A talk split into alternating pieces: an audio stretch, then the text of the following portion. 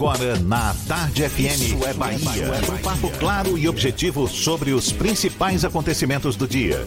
Um programa com a marca do Grupo A Tarde de Comunicação e do Bahia Notícias. Para botar tempero no começo da sua manhã. Isso é Bahia. Isso é Bahia. Apresentação: Jefferson Beltrão e Fernando Duarte. Isso é Bahia. Oferecimento Ferreira Costa. Tudo para casa, construção e decoração. Que maravilha! Salve, salve, bom dia! Seja bem-vindo, seja bem-vinda! Estamos começando mais um Isso é Bahia e vamos aos assuntos que são destaque nesta quinta-feira, 7 de maio de 2020. Lockdown começa a valer a partir de sábado em alguns bairros de Salvador.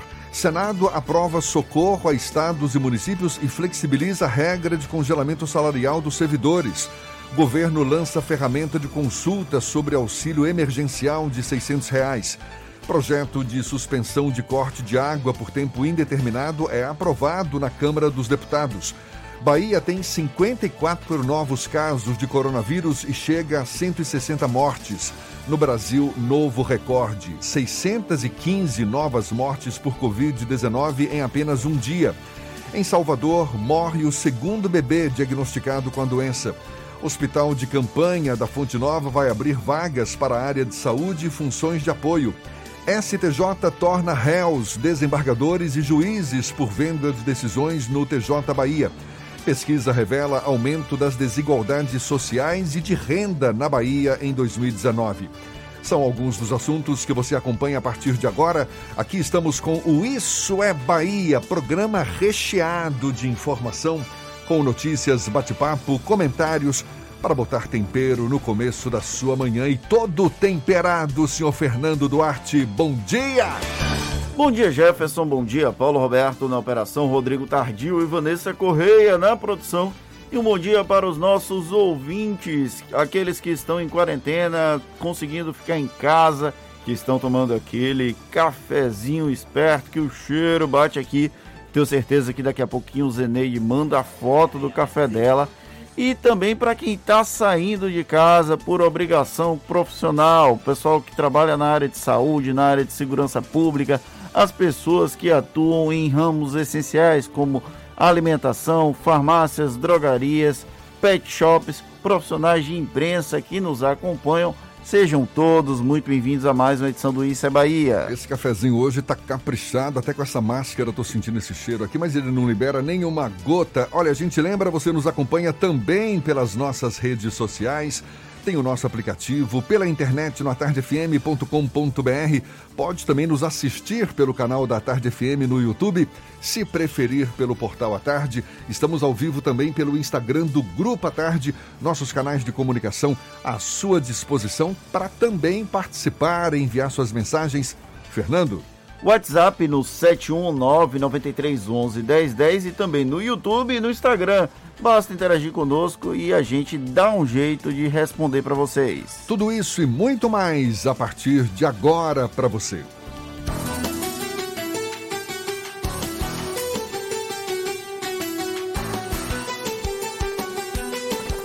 Isso é Bahia. Previsão do tempo. A quinta-feira amanheceu com tempo instável aqui na capital baiana. Já tinha chovido durante a noite, no comecinho da manhã mais chuva, céu nublado, temperatura agora de 26 graus, mas parece que a chuva deu um tempo. A gente não sabe se vai continuar chovendo. Quem sabe é Ives Macedo com as informações da previsão. Bom dia, Ives. Olá, Jefferson, muito bom dia para você. Bom dia, Fernando Duarte, Paulinho, todo mundo ligado aqui na programação da Tarde FM nesta manhã de quinta-feira. Eu começo trazendo as informações do tempo para a região de Salvador, que deve ter sol com algumas nuvens, mas nada de chuva para esta quinta, sol brilhando forte durante todo o dia. Mínima de 22 e máxima de 31 graus. Vamos agora para a região metropolitana, cidades de Madre de Deus e São Francisco do Conde. Nessas duas cidades e em toda a região metropolitana, praticamente, Jefferson, o sol deve brilhar forte nesta quinta e não tem previsão de chuva. Mínima de 22 e máxima de 31 graus. Coronavírus, não deixe que ele viaje com você. Juntos vamos vencer essa pandemia. CCR, viva seu caminho. É contigo, Jefferson, eu volto já com a previsão do tempo para o interior do estado. Segue daí. Tá combinado, até já, Ives, aqui na Tarde FM 7 e 6. Isso é Bahia. Praticamente todos os nomes possíveis na disputa eleitoral de Salvador já foram apresentados. O último nome a ser colocado foi o do ex-deputado Manassés, agora filiado ao Republicanos. Do lado da base aliada do governador Rui Costa, a Major Denise Santiago foi o último nome a ser lançado com a candidatura pelo PT. Agora, com o cenário menos turvo, é o momento das legendas iniciarem as articulações para verificar quais são os nomes ideais para figurarem nas urnas. Esse início de definição é tema do comentário político de Fernando Duarte. Isso é Bahia. Política. A Tarde FM. Com a indicação formal do ex-deputado Manassés para a disputa na vaga de vice de Bruno Reis na corrida eleitoral em Salvador pelo Republicanos, praticamente todos os partidos definiram os jogadores que podem entrar em campo nas urnas. Há um cenário de indefinição dessa cadeira do lado do prefeito Assemineto, mas também existe uma série de incertezas do grupo político do governador Rui Costa com muitos nomes e poucos indicativos de afunilamento no curto prazo. No entanto, há um cenário menos turvo agora do que na reta final para afiliações lá no começo de abril. O PRB, o Republicanos, fez uma jogada importante para abrir espaço na disputa pela vaga ao lado de Bruno Reis. Ao apostar em um nome evangélico de fora da Igreja Universal do Reino de Deus e com um trabalho social similar ao de Sargento Isidória, o partido ampliou o leque das opções desse grupo.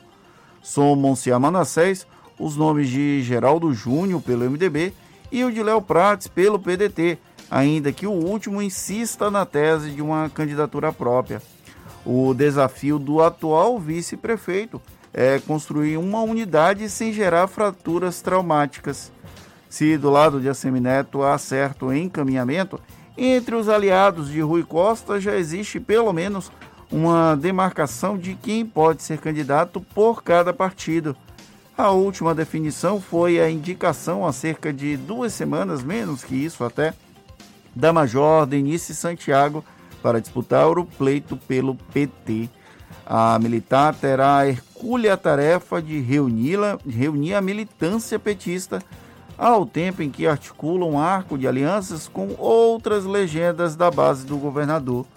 Os nomes mais propensos a manterem candidatura nesse lado da disputa estão no PCdoB, com Olívia Santana, no PSB, com Lídice da Mata, e até mesmo no PSD, com Eleusa Coronel. Como há o mote de empoderamento feminino, apenas Sargento Isidório sairia dessa lógica para tentar votos de fora do espectro da esquerda. Essa definição, inclusive, deve influenciar no processo de escolha de quem ocupará a vaga de vice de Bruno Reis, algo que não é novidade alguma nesse cenário eleitoral. Logicamente, não dá para omitir a presença de outros nomes. Porém, as demais candidaturas seriam natimortas ou estariam ali apenas para constar, da esquerda mais à esquerda, Hilton Coelho, do PSOL, precisa se manter em evidência.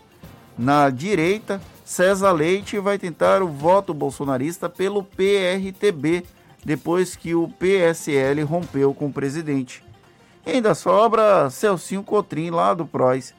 Se bem que às vezes é melhor nem gastar tanto tempo assim com pequenas representações políticas. Pois é, articulações que teremos pela frente e o que também resta saber agora é se de fato estão confirmadas as eleições para outubro deste ano, conforme previsto, mesmo com a pandemia do coronavírus.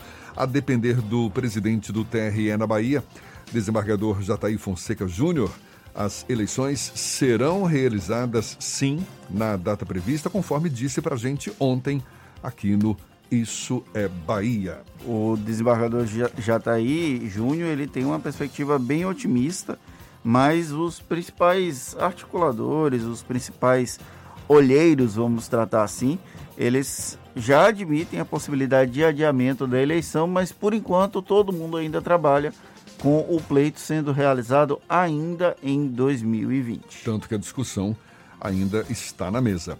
Agora são 7 e 11 a Bahia registrou até o início da noite de ontem 54 novos casos confirmados de coronavírus. De acordo com um boletim divulgado pela CESAB, a Secretaria Estadual da Saúde, o estado totaliza 4.301 pessoas contaminadas com a doença, com 160 mortes, 14 a mais do que os números apresentados na última terça-feira.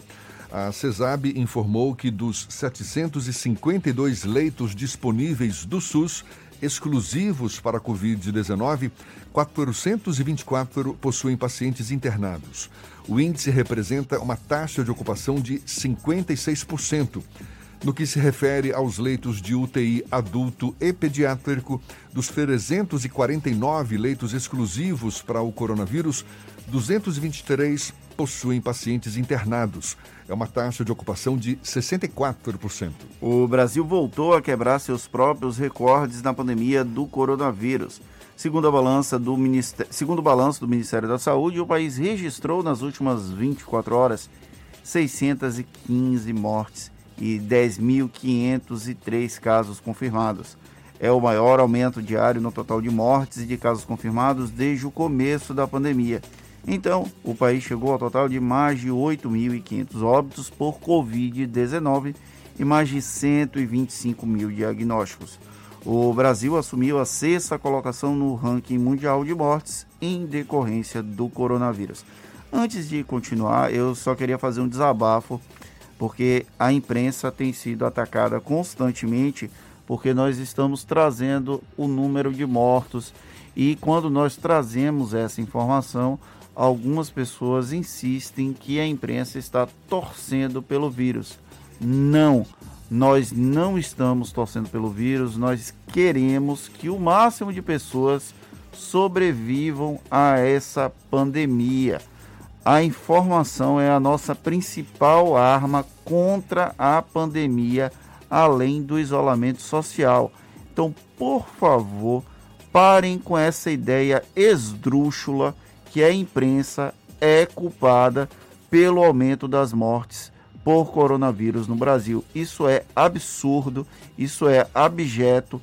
Nós temos 8.500 vidas ceifadas no Brasil por conta do novo coronavírus. E quem minimiza isso, tenho certeza, não é a imprensa. É quem fala que é uma gripezinha, quem fala que é necessário acabar com o isolamento social, quem fala que tudo isso não passa de uma criação da mídia. Essas pessoas devem ser responsabilizadas e não a imprensa. E infelizmente é um número que não para de crescer. Um segundo bebê diagnosticado com a Covid-19 na maternidade do Hospital Português, aqui em Salvador, morreu ontem. Segundo informações da assessoria do hospital, foram feitos testes para diagnóstico de Covid-19 em todos os 23 recém-nascidos internados. Atualmente, na UTI neonatal da maternidade Santa Maria, 21 deles obtiveram resultados negativos e dois testaram positivos, conforme laudos entregues pelo laboratório LACEN. De acordo com a unidade de saúde, o quadro clínico do outro bebê com resultado positivo segue estável. A criança que morreu ontem era prematura. E olha só, uma mulher foi agredida e expulsa de um ônibus aqui em Salvador por não usar máscara. A agressão aconteceu na última terça-feira na região da estação Pirajá. O consórcio Integra, administrador do sistema de serviço dos ônibus da capital baiana, afirmou que os passageiros ficaram irritados porque a mulher estava no veículo sem máscara e se recusou a colocar. Ela foi chutada para fora do ônibus com pontapés e agressões verbais. A empresa relata que a mulher entrou no ônibus usando máscara e, ao passar pela catraca, retirou o equipamento de proteção, o que causou a revolta em alguns passageiros. Vale ressaltar que desde o dia 23 de abril é obrigatório o uso de máscaras na capital baiana. Gente, isso é barbárie. A pessoa está errada, a pessoa precisa usar máscara, mas ela não pode ser agredida fisicamente ou verbalmente. Nós não voltamos a ser homens primitivos, homens e mulheres primitivos. Vamos manter o mínimo de civilidade nesse período, pelo amor de Deus. Agora são 7h16 na Tarde FM.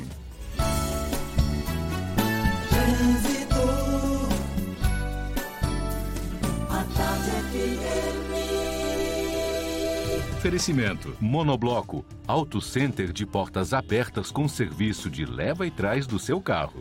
Cláudia Menezes já está a postos, tem informações valiosas para os motoristas. Bom dia, Cláudia. Muito bom dia para você, Jefferson. Bom dia para toda a turma do Isso é Bahia. Nesse momento, as principais vias da capital estão fluindo bem, Jefferson. Lá em Brotas, que tem um trânsito mais intenso na Avenida Dom João VI, que é a via principal de Brotas, ali nas imediações da rua Valdemar Falcão. Outro ponto com intensidade agora é na região das Sete Portas sentido Aquidabam, mas é por causa de obras ali naquela região. Coronavírus, não deixe que ele viaje com você. Juntos vamos vencer essa pandemia. CCR, viva seu caminho. Volto com você, Jefferson.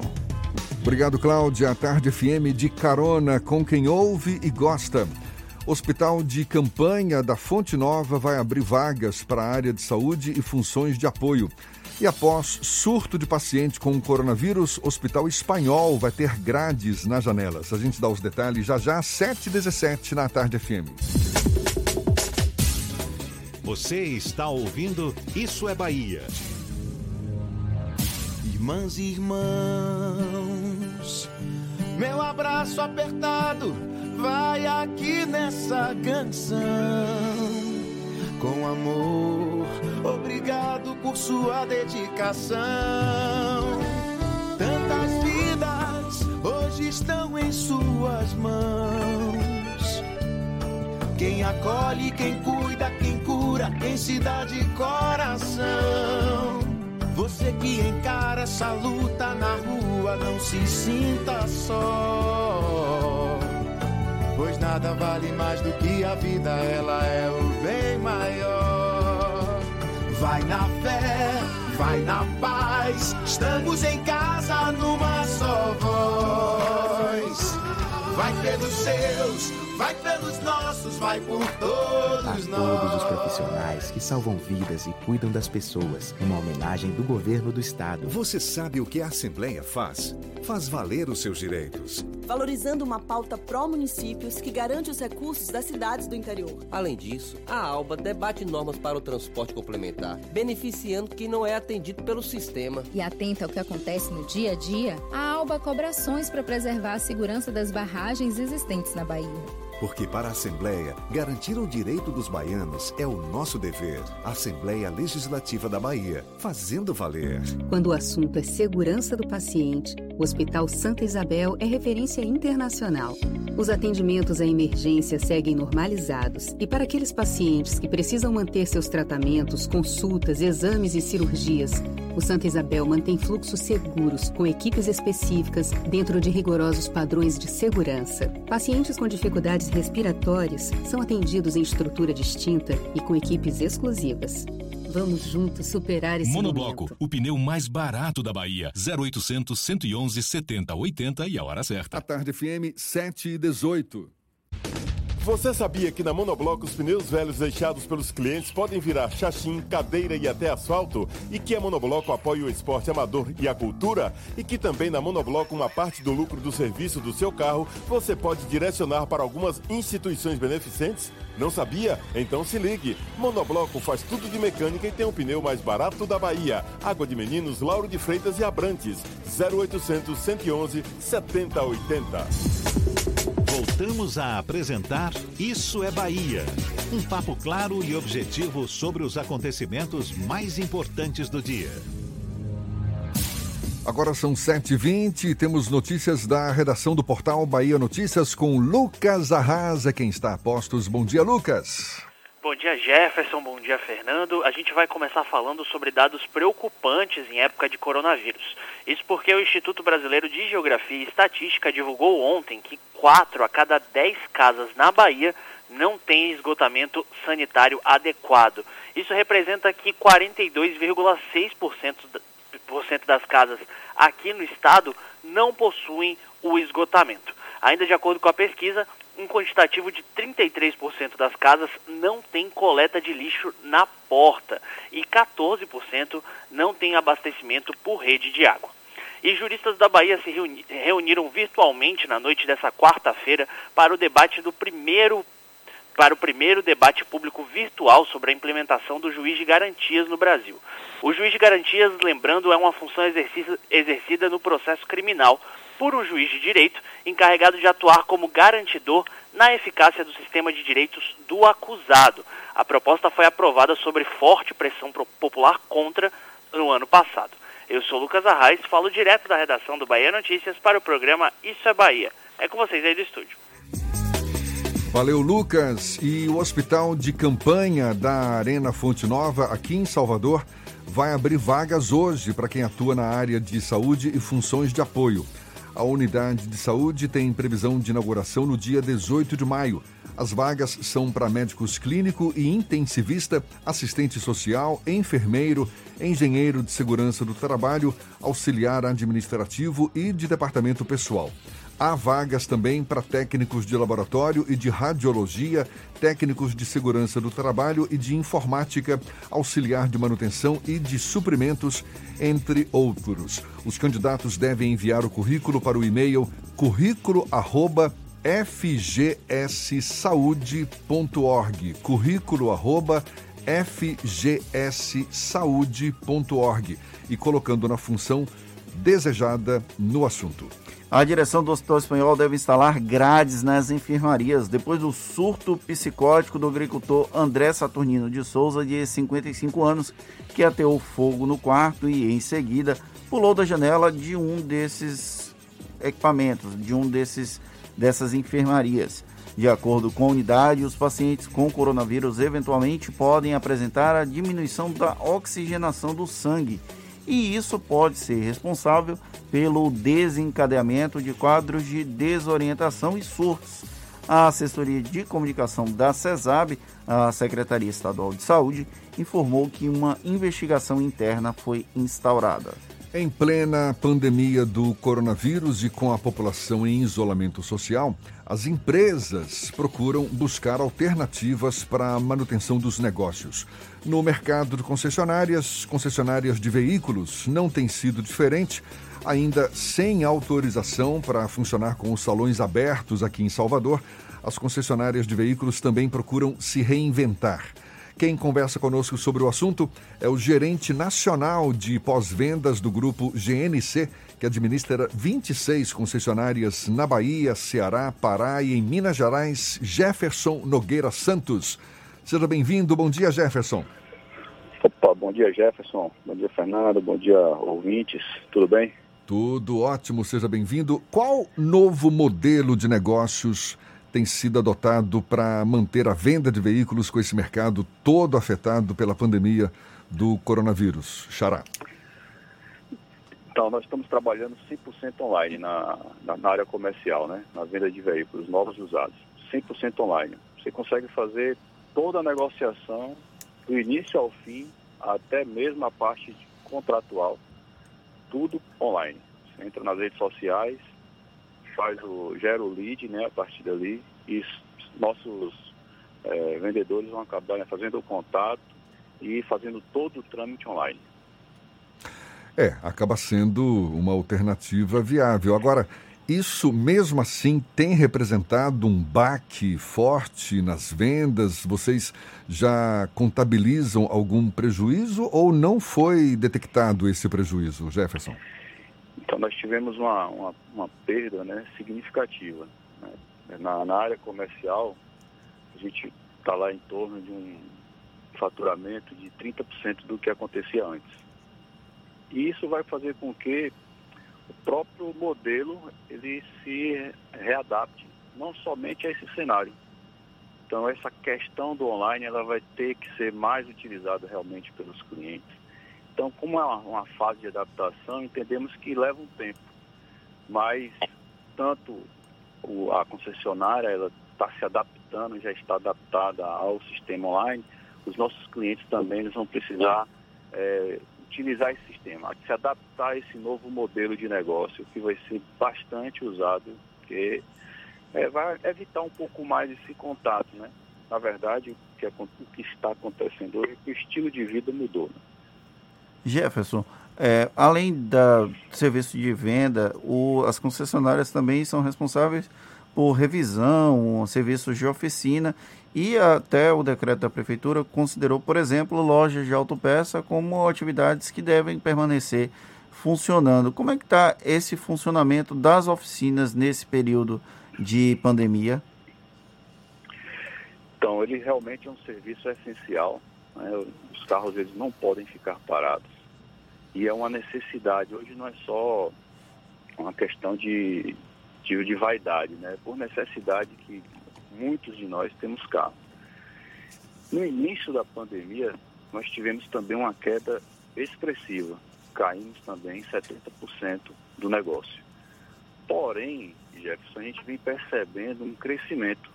Hoje nós já estamos com 55% né, já de crescimento.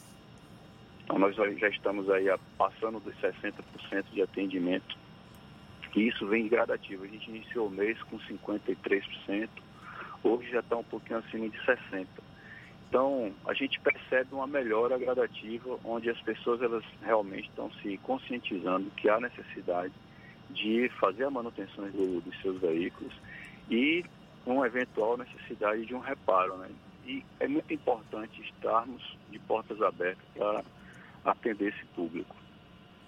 Jefferson, as empresas normalmente têm seus planos de, de seus, seus planejamentos para os próximos meses, próximos anos, e o setor de concessionária de veículos não é diferente. Inclusive, já em 2019 projetava-se algum crescimento no setor para 2020.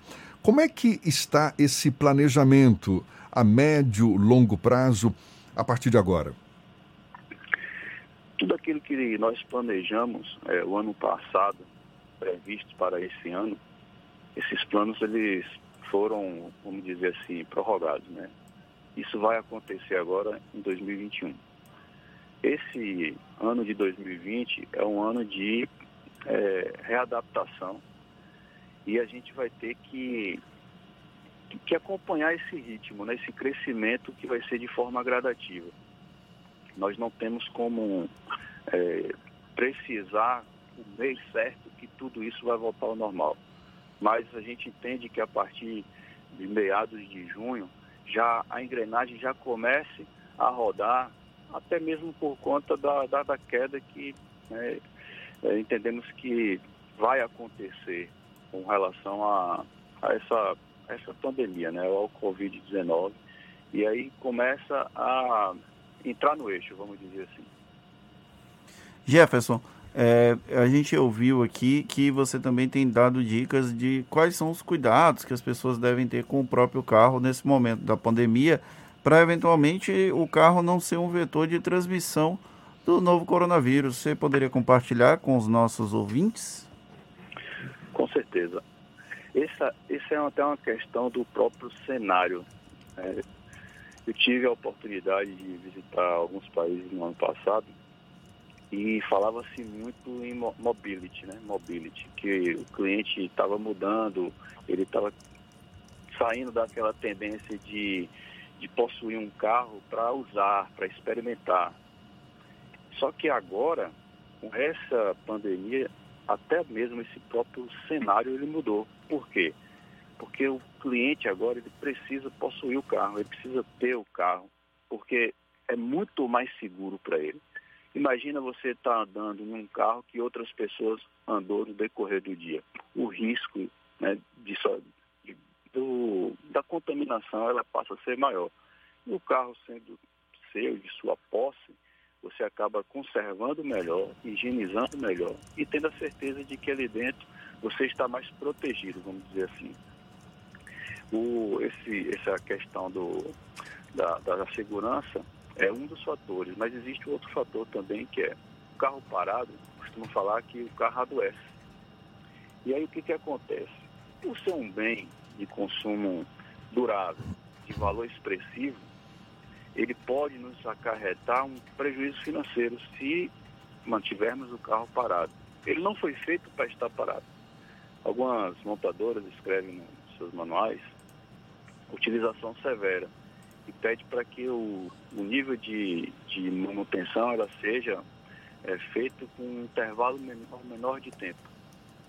O que, que é o uso severo? Né? Utilização severa, nós, às vezes, podemos por não entender, pensarmos que é uma utilização muito brava, é você rodar muito, é você submeter o carro a condições é, variáveis, mas não é isso. A utilização severa é você utilizar o carro pra, da forma como ele não foi projetado para isso. Por exemplo, ficar parado.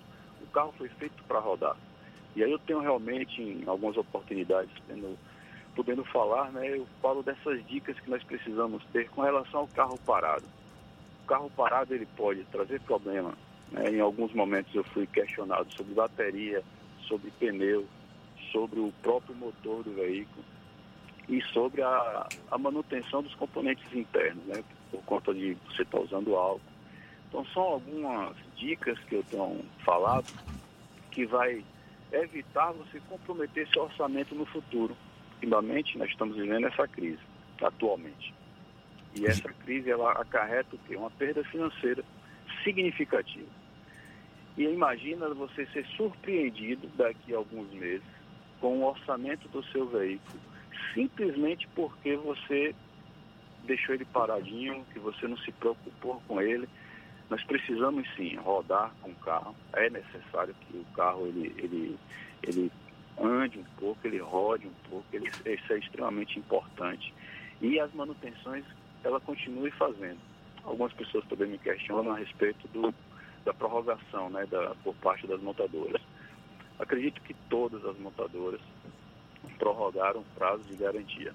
Né? Então, com relação à garantia, os clientes não devem se preocupar tanto. Dê uma ligadinha para a concessionária e veja lá a, a, a marca lá do, do, veículo, qual foi o prazo que foi estendido.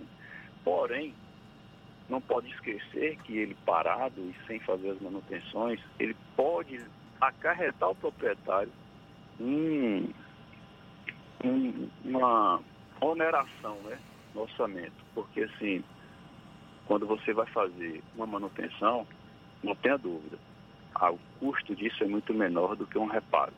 Se você faz uma manutenção, sei lá, você vai gastar lá 400, 500 reais, mas se você for fazer um motor, não dá nem para te falar aqui com precisão quanto gastaria, mas com certeza é, cinco, seis vezes ou mais né, desse valor. Não tenha dúvida, é um cuidado redobrado aí por conta dos proprietários de veículos e uma readequação, uma reinvenção para sobreviver nessa, nesse atual cenário de pandemia, um mercado renovado que todos os empreendedores, empresas tem que estar com a antena ligada para encontrar esse caminho. A gente agradece ao Jefferson Nogueira Santos, ele é gerente nacional de pós-vendas do grupo GNC, grupo que administra concessionárias na Bahia, Ceará, Pará, em Minas Gerais. Muito obrigado, Jefferson. Bom dia para você. Ok, Jefferson. Bom dia, muito obrigado a todos. Forte abraço. E a gente lembra que essa conversa também vai estar disponível logo mais nas nossas plataformas no YouTube, Spotify, iTunes e Deezer, 26 para as 8 na tarde FM.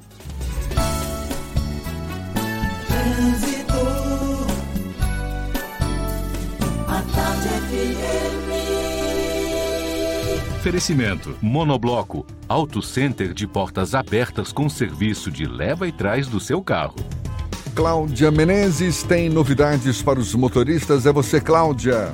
Tô de volta, Jefferson, com mais informação. A paralela tem boa fluidez nos dois sentidos. Se você, motorista, pretende sair da região do Imbuí e pegar a paralela para seguir para Lauro de Freitas, você vai levar cerca de 20 minutos para fazer esse percurso. Vai ser rápido. Coronavírus, não deixe que ele viaje com você. Juntos vamos vencer essa pandemia. CCR, viva seu caminho. Volto contigo, Jefferson. Obrigado, Cláudia. A Tarde FM de carona com quem ouve e gosta. Lockdown começa a valer a partir de sábado em alguns bairros de Salvador. A gente dá os detalhes já já. Agora, deixa eu ver, 22 minutos para as 8 na Tarde FM. Você está ouvindo Isso é Bahia. Nós da JVF Empreendimentos sabemos que o momento é delicado, mas sabemos também que o lar é o lugar mais seguro onde podemos estar. Por isso, no estande virtual JVF, seguimos realizando o seu sonho da casa própria. Com condições inéditas em apartamentos prontos e em construção, você vai aproveitar uma oportunidade única de construir um futuro mais seguro. Acesse jvfempreendimentos.com.br e conquiste o seu lar de forma 100% digital. Consulte condições com nossos corretores. Você sabe o que a Assembleia faz? Faz valer os seus direitos. Lutando para evitar a saída da Petrobras e manter empregos e investimentos no Estado.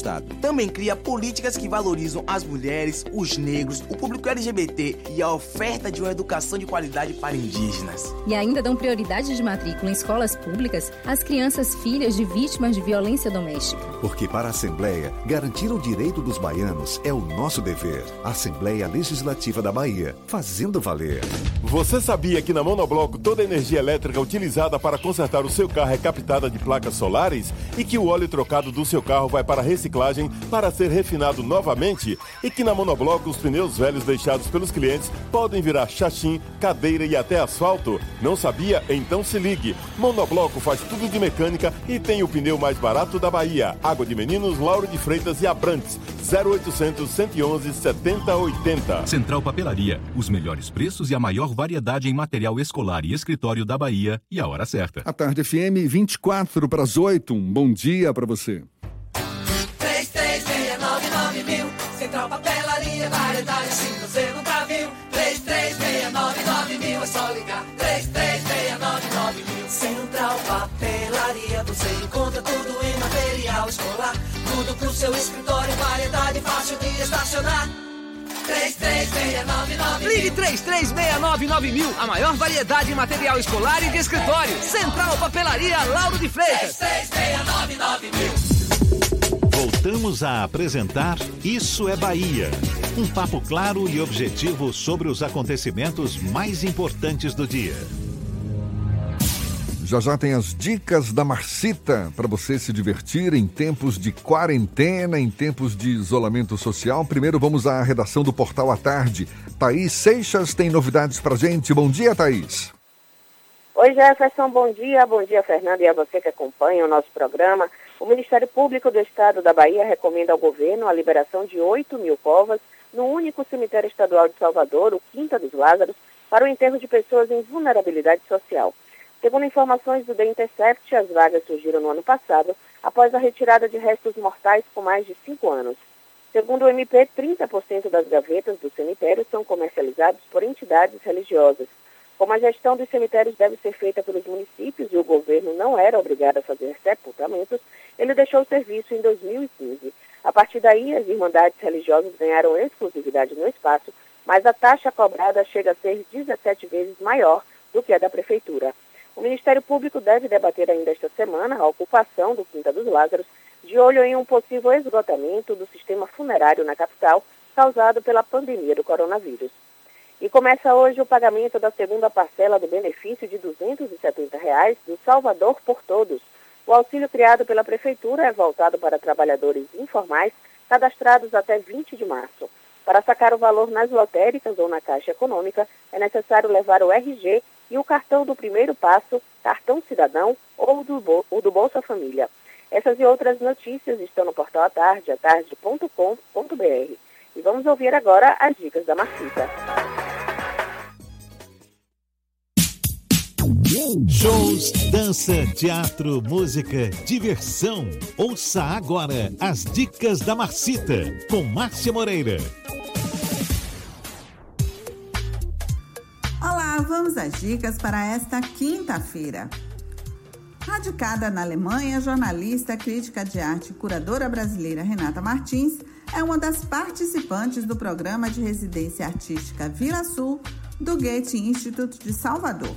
Ela vai realizar o workshop Crítica de Arte como exercícios de escritura, análise das obras de Tó Simões e Kofi Messá Acabou, artistas visuais de Angola e do Togo.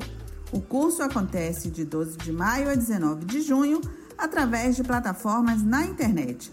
São apenas 16 vagas e as inscrições são gratuitas e podem ser feitas até amanhã. O cantor Michel Teló vai levar o quadro Bem Sertanejo para uma live em seu canal no YouTube. O show, transmitido diretamente da sua casa, será neste domingo, à uma da tarde, e será uma homenagem ao Dia das Mães. Além disso, como o projeto conta a história da música sertaneja, haverá a participação em vídeo de alguns artistas do gênero sertanejo. A live terá arrecadação em prol do projeto Fome de Música. E uma última dica: hoje às 5 da tarde eu realizo uma live onde converso com os atores Marcelo Prado e Frank Menezes sobre o Plano de Crise, uma iniciativa que visa encontrar formas de manter o trabalho e a sobrevivência dos artistas durante a pandemia do coronavírus. Espero vocês! Mais dicas para curtir de casa no meu Instagram, Dicas da Macita. Beijos e fique em casa! Isso é Bahia. Apresentação: Jefferson Beltrão e Fernando Duarte. A Tarde FM. Quem ouve, gosta. E Salvador deve adotar a partir deste sábado o lockdown, que é o isolamento obrigatório dos moradores por meio de bloqueios de vias públicas para evitar a circulação de pessoas pela cidade. De acordo com a prefeitura, Algumas regiões daqui da capital vão ser interditadas e bairros inteiros podem ser isolados. O objetivo é frear o avanço da contaminação da Covid-19 e retardar ao máximo a saturação dos leitos, prevista para o dia 20 de maio. A lista das regiões e as ações que vão ser desenvolvidas vai ser divulgada hoje. Em nota, a Secretaria Estadual da Saúde informou que ainda não há motivos para o lockdown total aqui em Salvador mas que isso pode ocorrer caso não cheguem novos respiradores para abrir leitos de UTI e também caso não haja profissionais suficientes para abrir novos leitos e aumente a taxa de crescimento de novos casos na cidade. Pois é, um aumento no número de carros que circulam atualmente por Salvador indica uma diminuição exatamente no isolamento social da população no mês de abril. De acordo com a Transalvador, a média de motoristas que seguem as orientações de isolamento é de apenas 30%. A gente vai entender mais sobre o que está acontecendo aqui na capital baiana, conversando agora com o superintendente da Transalvador, Fabrício Miller. Seja bem-vindo. Bom dia, Fabrício. Bom dia, Jefferson. Bom dia, Fernando. Um prazer falar com vocês nessa manhã. Pois é, a prefeitura deve estar anunciando hoje quais os locais em que vai ser adotado esse lockdown com o isolamento de bloqueios, não é? Bloqueios de algumas vias públicas. É o que está previsto? É, é, esse é, é algo semelhante, por exemplo, ao que já vem sendo adotado lá em São Paulo? A gente vai ter algumas vias bloqueadas, Fabrício? Na verdade, o Transformador vem fazendo um planejamento é, baseado aí em estatísticas, baseado em números de contágio, aí a pedido do prefeito, para que a gente possa traçar alguns cenários é, que possam ser utilizados a depender de cada caso. Né? É, e o que a gente vem fazendo é isso. Em São Paulo, Jefferson, eu considero que foi feito em São Paulo, da forma que foi feito em São Paulo, um equívoco, porque uh, de forma deliberada, e, e isso dito pelo próprio secretário de Mobilidade de São Paulo, o objetivo principal era trazer congestionamentos, trazer transtornos às pessoas que estivessem saindo de casa. E eu acho que uh, você não pode esquecer que você tem, uh, no meio dessas pessoas, profissionais de saúde, profissionais de segurança pública, profissionais de atividades essenciais que precisam se deslocar e não podem passar uh, duas, três horas num engarrafamento causado propositadamente pelo poder público. O que está sendo pensado aqui é diferente. O que está sendo pensado aqui é, ação pontual, ação mais cirúrgica naqueles locais aonde você tem um grande movimento de comércio, aonde você tem é, pessoas indo consumir produtos e serviços em uma determinada região e com isso é, trazendo aglomerações é, e uma maior probabilidade de contágio. Agora, do ponto de vista do, do fluxo de veículos, Fabrício, dá um exemplo mais prático para gente. Ações pontuais e que podem resultar em que exatamente para diminuir o fluxo de veículos na capital baiana? Em bloqueio de algumas vias, isso sim pode ocorrer, mas não em avenidas principais, avenidas importantes aí é, do ponto de vista de mobilidade da cidade, mas sim algumas vias é, onde você tem o, o serviço, é, um número maior de comércio, onde você tem é, pessoas se dirigindo para esse local para consumir nessas vias. E isso sim pode acontecer com bloqueio de algumas vias.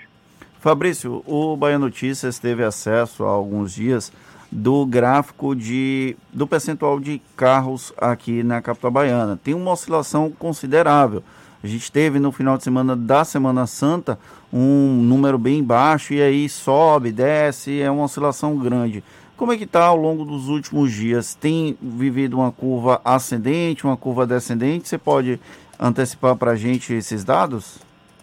Sim, a gente vem fazendo esse monitoramento. Entenda que esse monitoramento é feito uh, com base nas contagens volumétricas feitas pelos equipamentos de radar instalados em toda a cidade. Então, é, não é, é, um número total de veículos, mas sim uma amostragem, porém uma amostragem é, bem fiel ao que vem se apresentando na cidade. E a gente percebe sim, é, Fernando, um aumento é, no número de veículos circulando na cidade. É, a gente percebe que desde o dia 17 de março, é, onde começaram a ser, por decreto, encerradas as atividades econômicas, a gente percebe que houve uma queda bastante acentuada no primeiro momento, mas que ao, ao longo dos dias, ao longo das semanas, essa queda, essa diminuição vem aumentando os veículos. Então, é uma preocupação de todos nós uh, que se permaneça com baixo volume de veículos nas vias transitando, que isso significa um maior isolamento social. Fabrício, além da questão do trânsito, a Trans Salvador tem auxiliado também nas blitz da Covid-19, com a medição de temperatura e testes rápidos. Como é que está esse processo dentro da Trans Salvador? Bom, é, na verdade, não, não só nesse, nessa ação, mas é, hoje a gente desviou todo o foco e toda a prioridade do órgão é, as ações de combate ao Covid-19 e as ações assistenciais, né, de assistência às pessoas. Uma delas é essa, a testagem do, do Covid-19, é uma parceria que nós fizemos com a Secretaria de Saúde, é, onde é montado um laboratório, onde nós montamos uma operação similar a uma operação de Blitz Seca, onde faz uma triagem, onde é feita uma triagem de, de passageiros e motoristas de veículos, e aqueles que apresentem algum sinal, algum sintoma, eles são direcionados a uma baia de abordagem onde primeiro é feito um questionário e depois aplicado o teste rápido. Né? Isso vem acontecendo praticamente todos os dias. Né? Além disso, a gente tem feito blitz de máscaras também, mas aí é uma ação mais educativa é, e mais é, orientativa para as pessoas. Fabrício, Salvador tem mais de um milhão de veículos. Segundo esses últimos dados aí, apenas 30% dos motoristas estão é, respeitando esse isolamento social, ou seja, a maioria circulando aí pela cidade. Você cogita a possibilidade de punição para motoristas que não respeitarem esse isolamento? Olha, é como eu disse, Jefferson, a gente vem trabalhando desde o início dessa, dessa crise é, com planejamento de diversos cenários. É, cenários esses que podem ser, em determinado momento, é, serem ativados né, é, e serem iniciados procedimentos é, para garantir realmente o isolamento social. Isso tudo tem sido definido é, em reuniões diárias que vem, sendo, que vem acontecendo com um grupo é, da prefeitura junto ao prefeito, onde são apresentados gráficos, são apresentados é, dados que subsidiam a esse tipo de decisão. Né? É, no que cabe a Transformador é fazer um planejamento prévio é, justamente para ações que podem ser feitas, que podem ser é, determinadas pelo prefeito, a depender de cada caso, e sem, é, evidentemente, não é nossa, nossa intenção criar transtorno para a cidade, mas sim garantir é, uma maior respeitabilidade aí a, ao isolamento social. Mas num cenário mais crítico, essa é uma possibilidade, então? Sim, essa é uma possibilidade. Se estuda, como eu disse, diversos cenários. Entre eles aí, é, é, rodízios é, de forma mais é, dura, né? É, vários, vários cenários estão sendo planejados para em algum momento, é, esperamos que não, esperamos que isso seja, que as pessoas se conscientizem, que a doença regrida e que as pessoas possam voltar às suas vidas normais, mas se algo acontecer e precisar que seja feito, estaremos prontos e tudo planejado. E qual o cenário mais provável, com, com, com base nesses estudos que vocês vêm desenvolvendo e com base também nos dados que vocês vêm coletando, é, com base no, no, no, no, comportamento das pessoas? Vocês apostam em qual cenário daqui a médio prazo? Olha, Jefferson, no, no que cabe ao translador, cabe é, planejar e deixar cenários prontos. É, qual cenário ser utilizado em qual momento, essa é uma definição que é feita aí pelo prefeito, é, com base aí nessas informações que ele recebe diariamente, sobretudo da Secretaria Municipal e Secretaria Estadual de Saúde. Então, a gente prefere deixar essas definições uh, para quem uh, realmente pode tomá-las e tenha certeza que serão tomadas uh, baseadas em dados, dados precisos, dados corretos e com o objetivo de preservar vidas.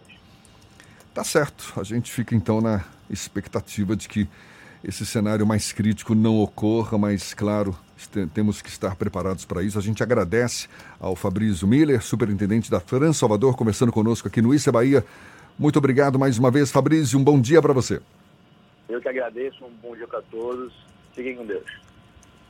E logo mais, essa conversa vai estar disponível também nas nossas plataformas no YouTube, Spotify, iTunes e Deezer, agora 7h51 na Tarde FM. Isso é Bahia. Economia.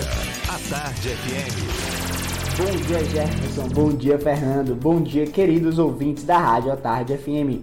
Ontem o nosso índice Ibovespa fechou em 79 mil pontos, com baixa de 0,5%, devido à redução da perspectiva de rating do Brasil para negativo, além do mau humor dos mercados externos com a evolução de casos da Covid-19 nos Estados Unidos enquanto o dólar fechou em alta de 2,5%, fechando o dia a R$ 5,72, devido ao corte da taxa Selic, trazendo a mesma para o patamar mais baixo da história, a 3% ao ano.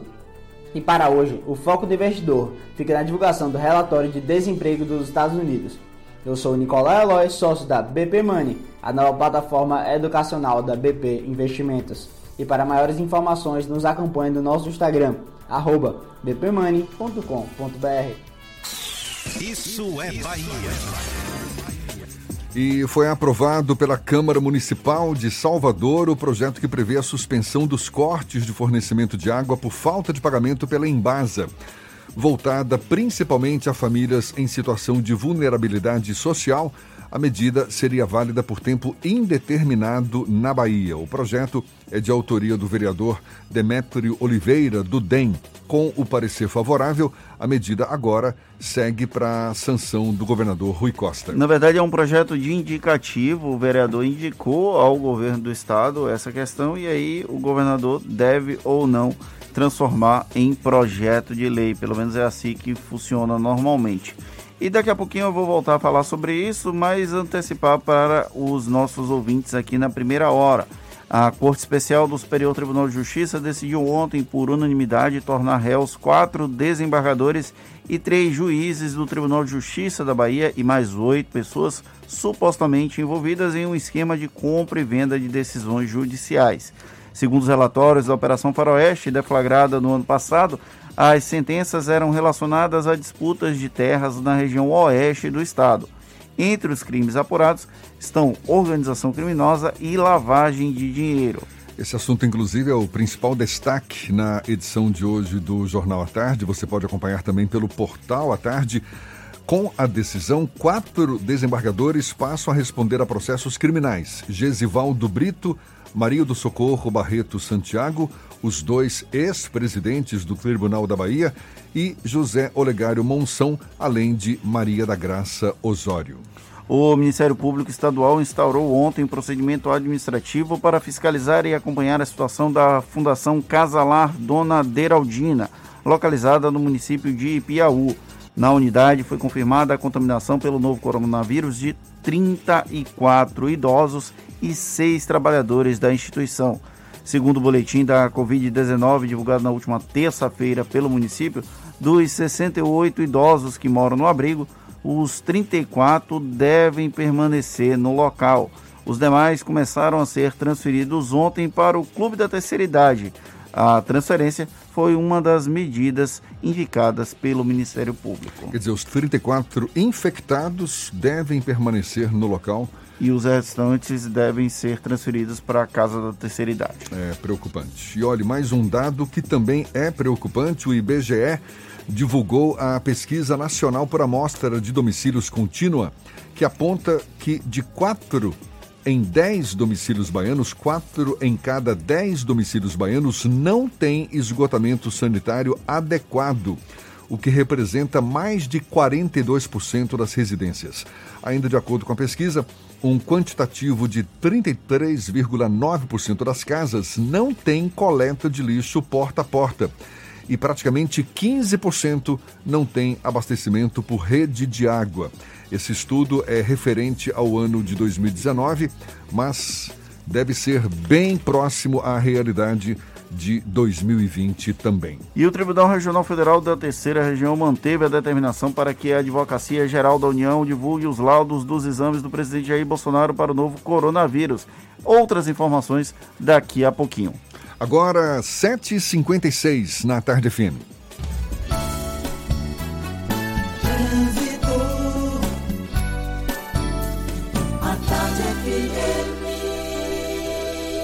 Oferecimento: Monobloco, Auto Center de portas abertas com serviço de leva e trás do seu carro. Cláudia Menezes está de volta, tem informações valiosas para os motoristas. É você, Cláudia. Estou de volta, Jefferson, com mais informações. A Avenida Liomar Baleeiro está muito congestionada agora no trecho de Pau da Lima, sentido BR 324. E vamos também para a rodovia. O trânsito flui normalmente agora no trecho entre Salvador e Simões Filho nos dois sentidos na BR-324. Coronavírus, não deixe que ele viaje com você. Juntos vamos vencer essa pandemia. CCR, viva seu caminho. Volto com você, Jefferson.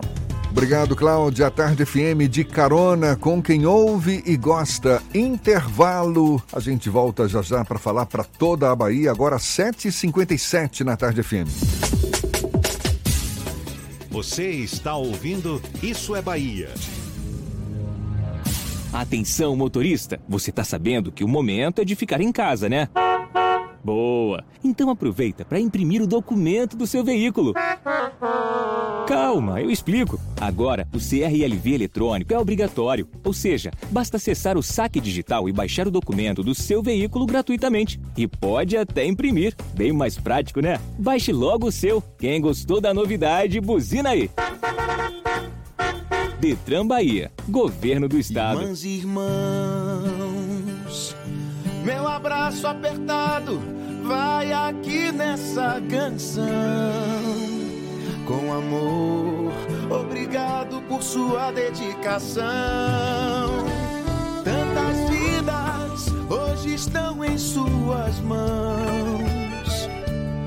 Quem acolhe, quem cuida, quem cura, quem se dá de coração. Você que encara essa luta na rua, não se sinta só. Pois nada vale mais do que a vida, ela é o bem maior. Vai na fé, vai na paz, estamos em casa numa só voz.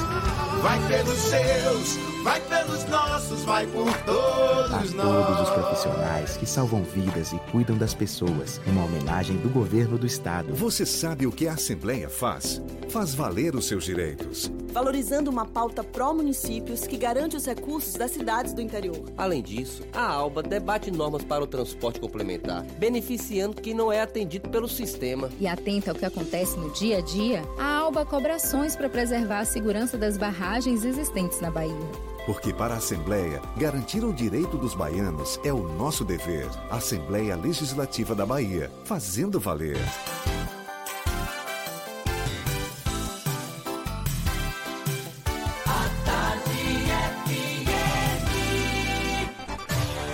Atenção, emissoras afiliadas à Tarde FM. Em 5 segundos, isso é Bahia para todo o estado.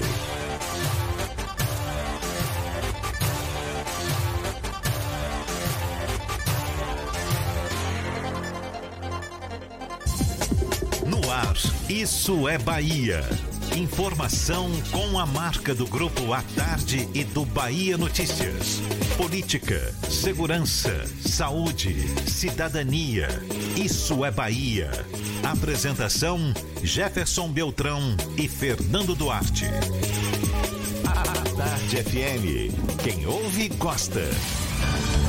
Que maravilha! Salve, salve! Bom dia! Seja bem-vindo, seja bem-vinda. A partir de agora, Isso é Bahia em rede com emissoras de todas as regiões do estado. E vamos aos assuntos que são destaque nesta quinta-feira, 7 de maio de 2020. Lockdown começa a valer a partir de sábado em alguns bairros de Salvador.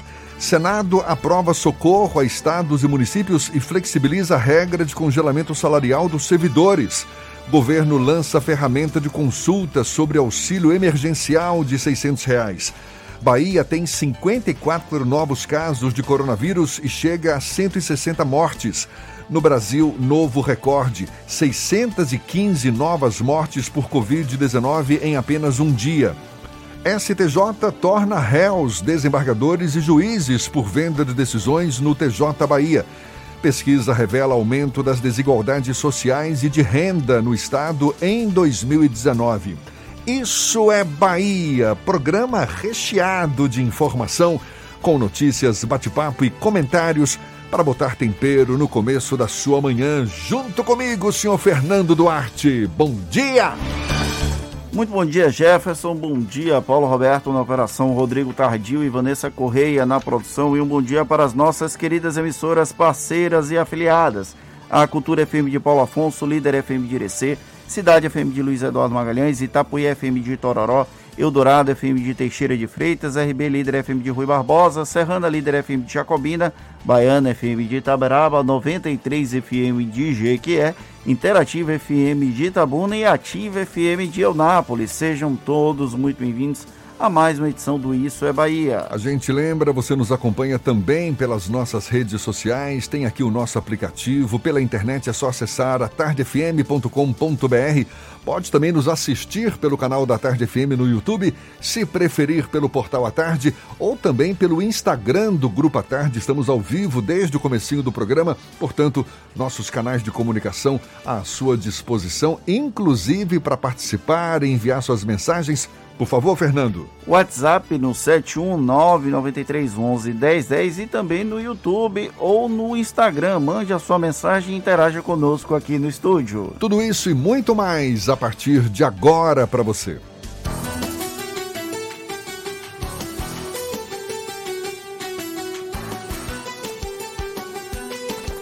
Isso é Bahia. Previsão do tempo.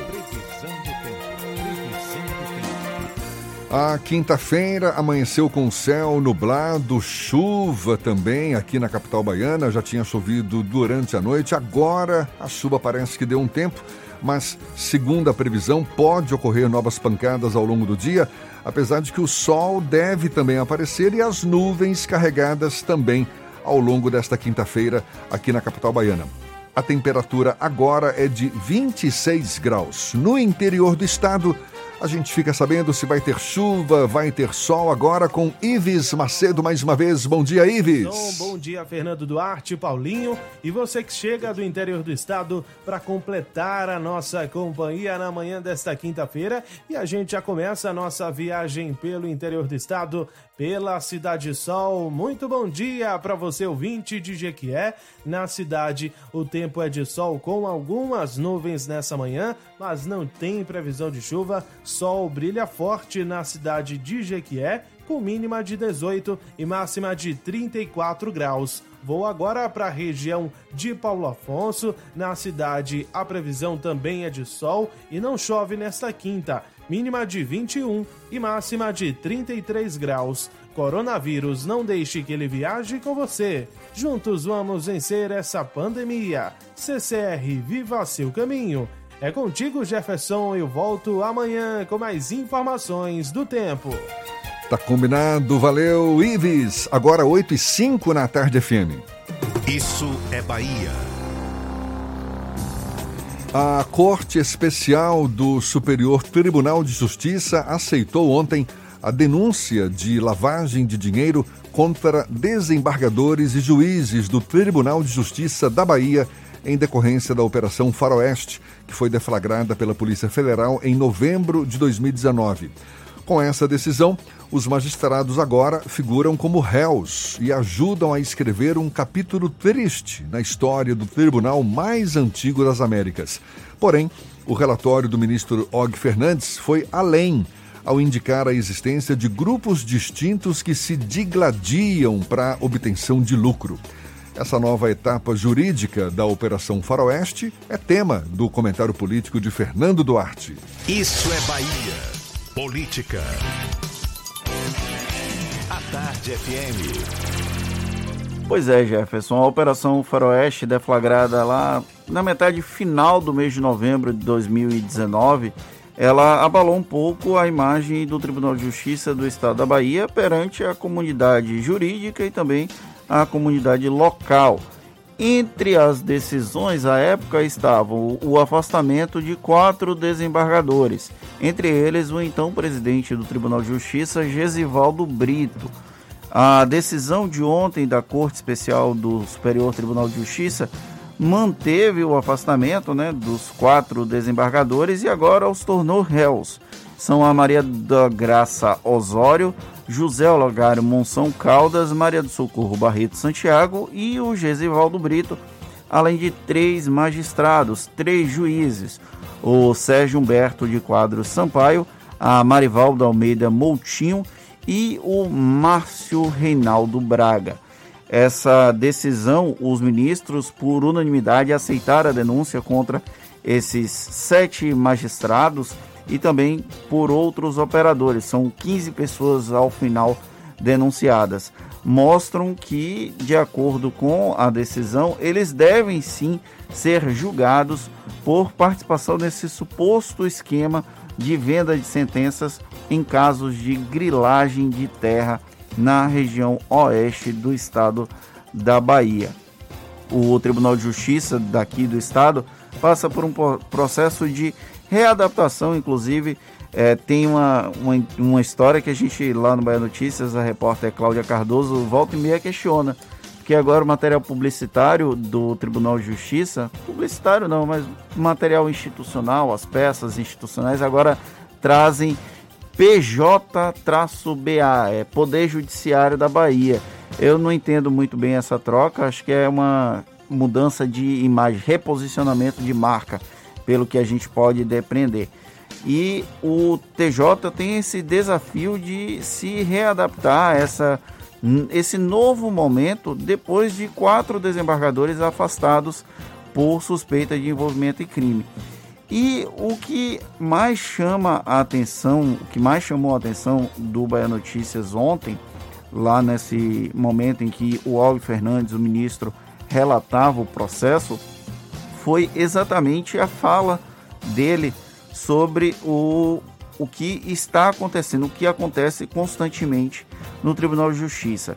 É, eu vou até ler a aspa do Og Fernandes para que todo mundo é, pense, entenda o que, é que eu estou dizendo. Abre aspas. Então aqui e ali os meus pares vão ver decisões que foram modificadas aparentemente com o sentido de tornar uma situação juridicamente correta mas no fundo o que ocorre é que há grupos se digladiando dentro do tribunal para obtenção de lucro, obtenção de vantagens indevidas na profissão. Quem viver verá, fecha aspas. Essa fala do Og Fernandes mostra que existem outras investigações em curso, outras situações em análise no Tribunal de Justiça do Estado da Bahia e que, infelizmente, a corte, a mais velha das Américas, ainda deve passar por outras turbulências.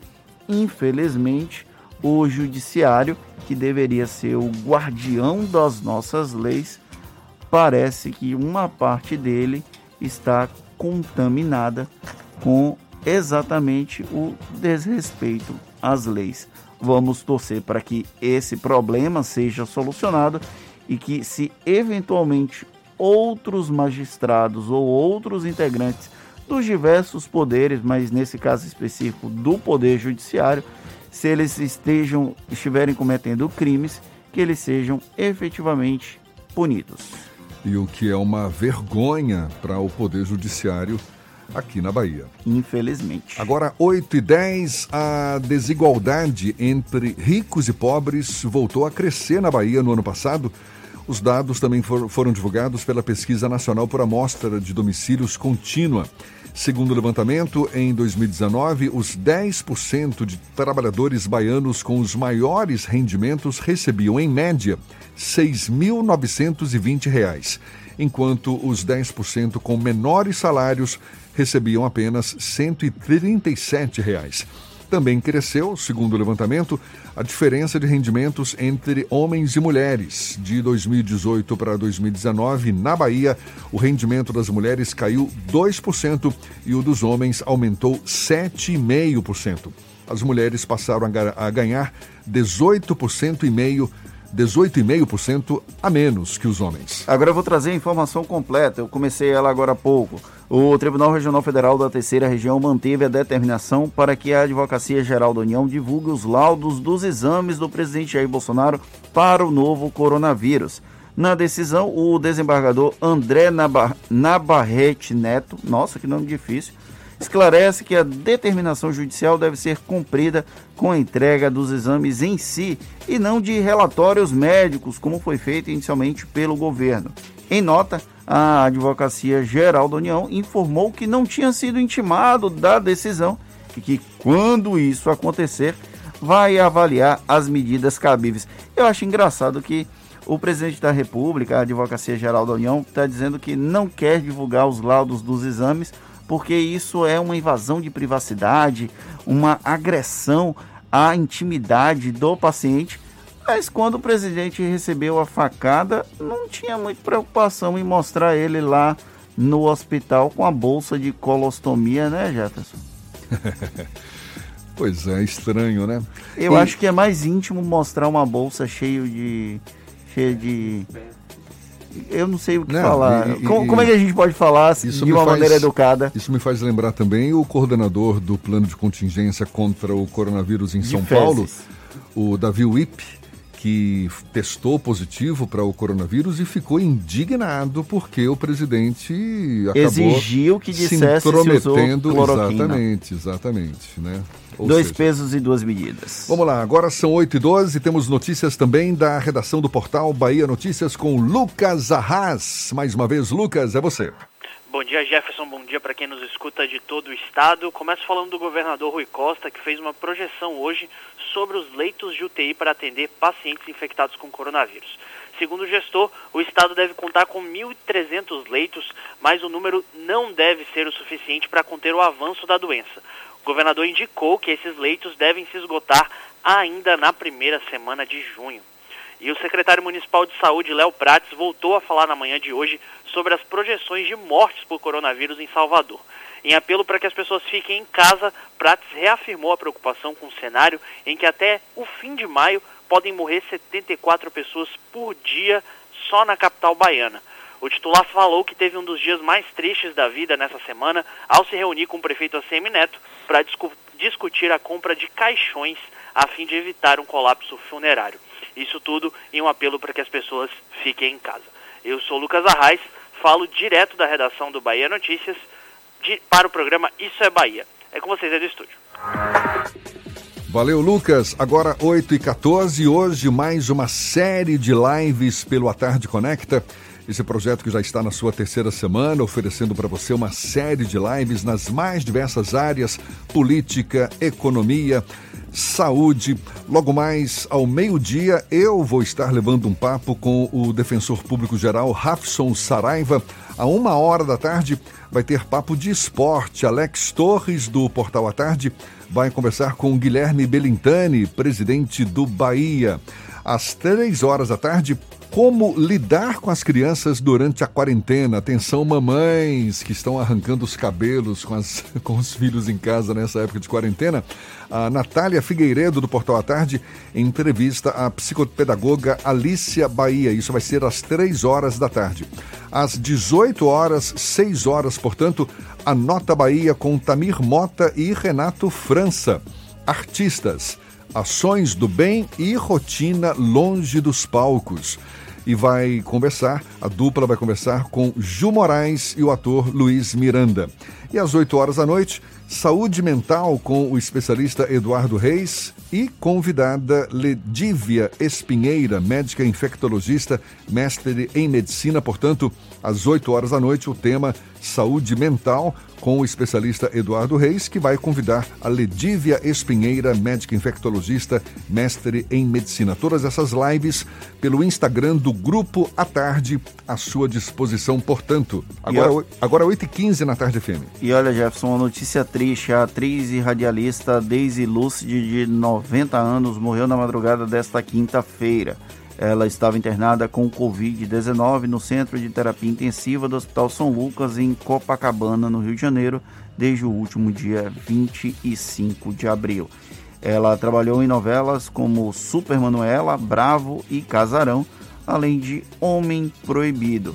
Ela também foi vereadora e deputada estadual durante 18 anos no Rio de Janeiro e trabalhou ainda em Paraíso Tropical, Tapas e Beijos e a última novela que ela fez na Globo foi Geração Brasil em 2014. Ela estava com quantos anos? 90 anos. 90 anos, tá certo. Agora, 8 e 16 a gente vai para o interior do estado, é o nosso giro pelas regiões que nos acompanham aqui em toda a Bahia. Vamos para Luiz Eduardo Magalhães, extremo oeste da Bahia, J. Alves, da Cidade FM é quem tem as notícias da região, é quem fala conosco agora. Bom dia, Jota! Bom dia, Jefferson, Fernando, equipe, ouvintes do Isso é Bahia. A partir de agora, destacaremos as principais notícias do Oeste Baiano, diretamente da capital do agronegócio. Vacinação contra a gripe segue em unidades de saúde de Luiz Eduardo Magalhães.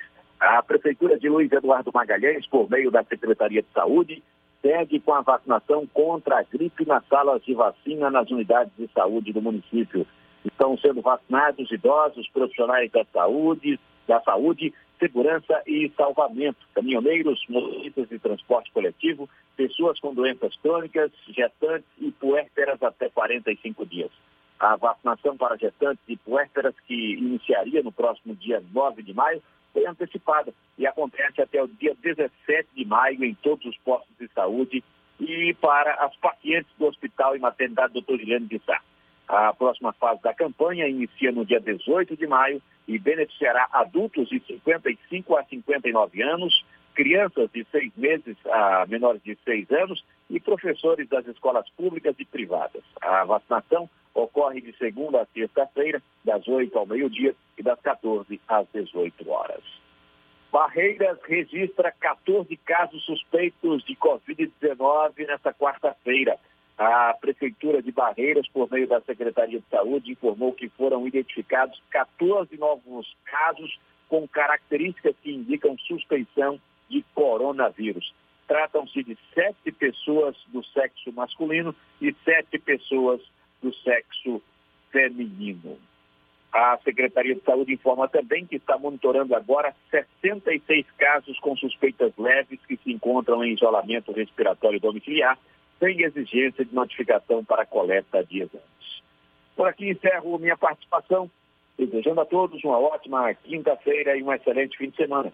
Eu sou o J. Alves da Rádio Cidade FM de Luiz Eduardo Magalhães para o Isso é Bahia. Maravilha, Jota, valeu. Agora 8 e 19 e o plenário virtual do Senado aprovou ontem o projeto que prevê ajuda financeira de aproximadamente 125 bilhões de reais para estados e municípios por causa da pandemia do coronavírus. Na votação, os senadores concordaram em flexibilizar a regra de congelamento salarial, poupando categorias como policiais e professores. Após o aval do plenário, a proposta segue para a sanção do presidente da República, Jair Bolsonaro. Se for sancionado ainda nesta semana, o primeiro repasse dos recursos pode já ocorrer ainda na primeira quinzena de maio. Em julgamento virtual, a oitava turma do Tribunal Regional Federal manteve a condenação do ex-presidente Lula no caso do sítio de Atibaia a 17 anos de prisão. Por unanimidade, os desembargadores negaram os recursos apresentados pela defesa do petista.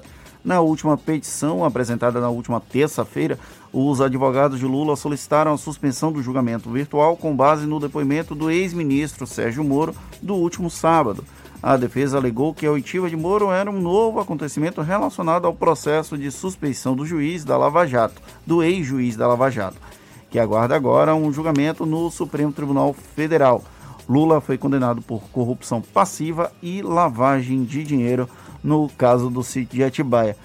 É, o, o Covid-19 e o presidente Jair Bolsonaro conseguiram apagar o julgamento do ex-presidente Lula, porque ninguém falava disso até sair a decisão ontem, que manteve a condenação. E aí, da, dos, das estratégias da defesa, né? A defesa de Lula querendo cancelar, adiar o julgamento, porque o depoimento de Moro, no caso contra Jair Bolsonaro, teria influência no processo de suspeição do caso do sítio de Atibaia, que inclusive não teve nem a condenação do próprio Sérgio Moro. É muita confusão na nossa cabeça. É, vamos tocar o barco agora, 8h21, e vamos para Itororó. É a capital da carne de sol. Maurício Santos, da Itapuí FM, fala conosco. Bom dia, Maurício. Bom dia, Jefferson. Bom dia, Fernando. Bom dia a todos do Isso é Bahia. Bom dia para toda a Bahia. Falando aqui de Itororó, a capital da carne de sol, vamos com notícias da nossa região do Médio Sudoeste e vamos à cidade vizinha, vamos a Itapetinga. Em Itapetinga, moradores do residenciais 12 de dezembro e José Ivo não aceitam o hospital de, campanha eh, no combate contra o coronavírus. Moradores dos residenciais 12 de dezembro e José Ivo fixaram cartazes de não aceito no posto de saúde Dr. Arnaldo Teixeira, em Itapetinga. O local foi escolhido pela Prefeitura para funcionar como hospital de campanha para receber pacientes com suspeita ou casos confirmados de coronavírus. Depois de fixar os cartazes, moradores acionaram alguns veículos de imprensa da cidade, dentre eles o site e-repórter. A reportagem procurou a prefeitura que se pronunciou a respeito do caso através do setor de comunicação. Abre aspas. Estamos elaborando um material de divulgação explicativo. Na verdade, o hospital não vai ser o que chamam de porta aberta. Os pacientes deverão ser transferidos de outra unidade de saúde. Sendo assim, eles chegarão em ambulâncias e entrarão aí pelo acesso de automóvel da unidade de saúde. Assim, eles não apresentarão nenhum risco à população vizinha. A prefeitura usou como exemplo a unidade de pronto atendimento e o Hospital Cristo Redentor, os quais não representam perigo aos moradores porque em Itapetinga, uma mulher de 38 anos faleceu na terça-feira no Hospital Cristo Redentor.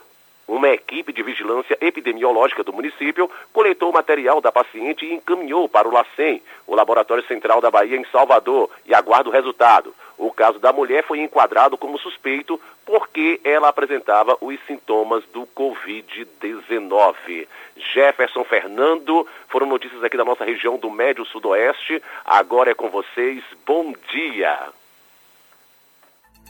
Valeu, tá combinado. Muito obrigado. Bom dia para você também. A gente faz um intervalo e volta já já, agora 8h23 na Tarde FM. Você está ouvindo Isso é Bahia. Irmãs e irmãos, meu abraço apertado vai aqui nessa canção. Com amor, obrigado por sua dedicação. Tantas vidas hoje estão em suas mãos. Quem acolhe, quem cuida, quem cura, quem se dá de coração. Você que encara essa luta na rua, não se sinta só. Pois nada vale mais do que a vida, ela é o bem maior.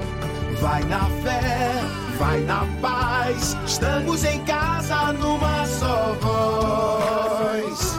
Vai pelos seus, vai pelos nossos, vai por todos A nós. todos os profissionais que salvam vidas e cuidam das pessoas, uma homenagem do governo do estado. Você sabe o que a Assembleia faz? Faz valer os seus direitos. Lutando para evitar a saída da Petrobras e manter empregos e investimentos no Estado. Também cria políticas que valorizam as mulheres, os negros, o público LGBT e a oferta de uma educação de qualidade para indígenas. E ainda dão prioridade de matrícula em escolas públicas às crianças filhas de vítimas de violência doméstica. Porque para a Assembleia, garantir o direito dos baianos é o nosso dever. Assembleia Legislativa da Bahia, fazendo valer.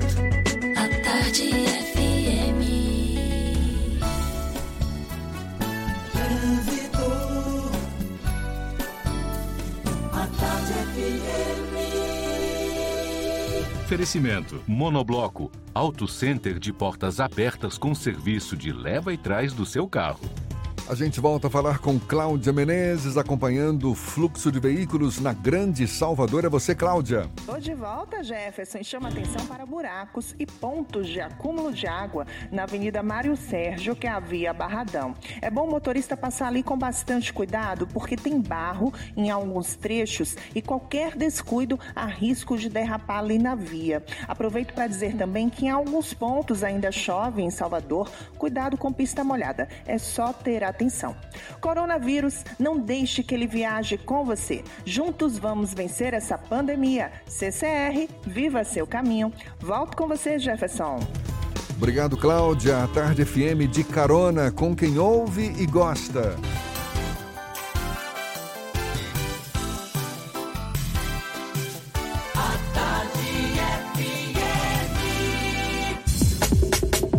Voltamos a apresentar Isso é Bahia. Um papo claro e objetivo sobre os acontecimentos mais importantes do dia. Uma pesquisa realizada pelo INCOR, Instituto do Coração da Faculdade de Medicina da USP, em São Paulo, com apoio da FAPESP, utiliza partículas que se assemelham a vírus para desenvolver uma vacina contra o novo coronavírus. A expectativa é de que nos próximos dias essa vacina já comece a ser testada em animais. Um dos coordenadores da pesquisa, o biólogo e imunologista baiano Gustavo Cabral, é nosso convidado aqui no é Bahia. Conversa conosco agora. Seja bem-vindo. Bom dia, doutor Gustavo. Bom dia, bom dia. Obrigado pelo convite. É um prazerzão estar aqui com vocês. Prazer todo nosso, seja bem-vindo. São as chamadas VLTs ou Virus Like Particles, ou seja, partículas que imitam um vírus, né, que estão sendo utilizadas nessa pesquisa para se chegar a uma vacina contra o novo coronavírus. Por que não material genético do próprio vírus para desenvolver essa vacina, doutor? Porque a gente conhece muito pouco vírus. É, a, a, gente precisa entender que são é, pouco mais de quatro meses que a gente conhece esse vírus. A gente precisa entender muito mais dele, de como qual a relação dele com o organismo, para produzir uma estratégia muito mais eficiente e segura. Então a gente escolheu trabalhar com essas partículas, com essas estratégias de vacinas que eu tenho trabalhado nesses últimos cinco anos na Europa, especificamente em Oxford na Inglaterra e em Berna, na Suíça, porque a gente já, já tem estratégias bem aplicadas e que demonstrou segurança. Então a prioridade é a gente ter uma vacina que seja é, eficiente e não faça mal, entende? Então a gente precisa ser muito, ser muito cuidadosos com isso. Esse é o diferencial em relação a outras pesquisas que já vêm sendo desenvolvidas também Brasil afora, ou, ou é uma técnica já muito utilizada? É uma técnica assim, bem utilizada em vários países no mundo, mas aqui não aqui no Brasil. Como eu falei, é, esse trabalho eu tenho desenvolvido fora. Os últimos cinco anos eu passei fora do Brasil e tinham trabalhado demais com isso. Então, assim, a gente, eu tentar, tentar trazer essa, esses trabalhos aqui para a gente ter nossa tecnologia aqui no Brasil. No mundo tem diversas estratégias sendo utilizadas que precisam também ter, ter confiança que pode produzir algo muito bom. Mas, assim, cada país, cada grupo tem sua estratégia para desenvolver sua vacina e suas prioridades. Prioridades econômicas, prioridades é, é, de rapidez, estruturas dos laboratórios, as expertises, os profissionais que estão envolvidos. Então, assim, é, não é questão de criticar ou não. Assim, a nossa prioridade nesse momento é, é, é priorizar segurança, eficiência e trabalhar com o que nós podemos. Em especial, ter, desenvolver essas tecnologias aqui no Brasil. Eu sempre comento que a ideia basicamente é a gente desenvolver essa vacina, a vacina aqui no Brasil e estabelecer uma tecnologia que eu tentar, tentar trabalhar nesse período na Europa, aqui no Brasil, para que a gente possa utilizar para esse coronavírus e replicar para diversos outros alvos. É mais do que isso, é mais do que esse, esse vírus. É trabalhar para esse vírus e poder replicar para diversos outros alvos. Doutor Gustavo. Que tenha segurança e, e eficácia. Doutor Gustavo, essa semana o ministro da Saúde, Nelson Tais, afirmou que o governo vem conversando com laboratórios internacionais para tentar garantir uma cota em possíveis vacinas que se mostrem eficazes contra o novo coronavírus. Segundo o ministro, o objetivo é evitar que o Brasil fique sem acesso a eventuais formas de combate a esse novo vírus. O senhor acredita que o governo possa preferir vacinas desenvolvidas fora do país em detrimento de vacinas que, que possam ser desenvolvidas aqui no país, como essa que está sendo pesquisada pelo INCOR? Olha, é, eu acho que esse, o pessoal vai preferir o que, que vai ser melhor para eles. O que eu acho que nós, nós, como nação, tem que preferir que seja melhor para nós. É, se, se países, Inglaterra, é, Suíça ou Estados Unidos desenvolver aquela vacina primeiro, eu acho que sim, eu acho que tem que buscar mesmo trazer para cá. Eu só não acredito que seja é, tão rápido e fácil assim. Eu acho que o país que desenvolver primeiro vai simplesmente falar a, prioridade é a nossa nação e a segunda é quem paga mais. Então, por isso a importância da gente desenvolver nossa vacina aqui. Entende? Que é um, um, exemplo tão simples de perceber. O Brasil é o país que menos faz testes com, pra, do, do coronavírus.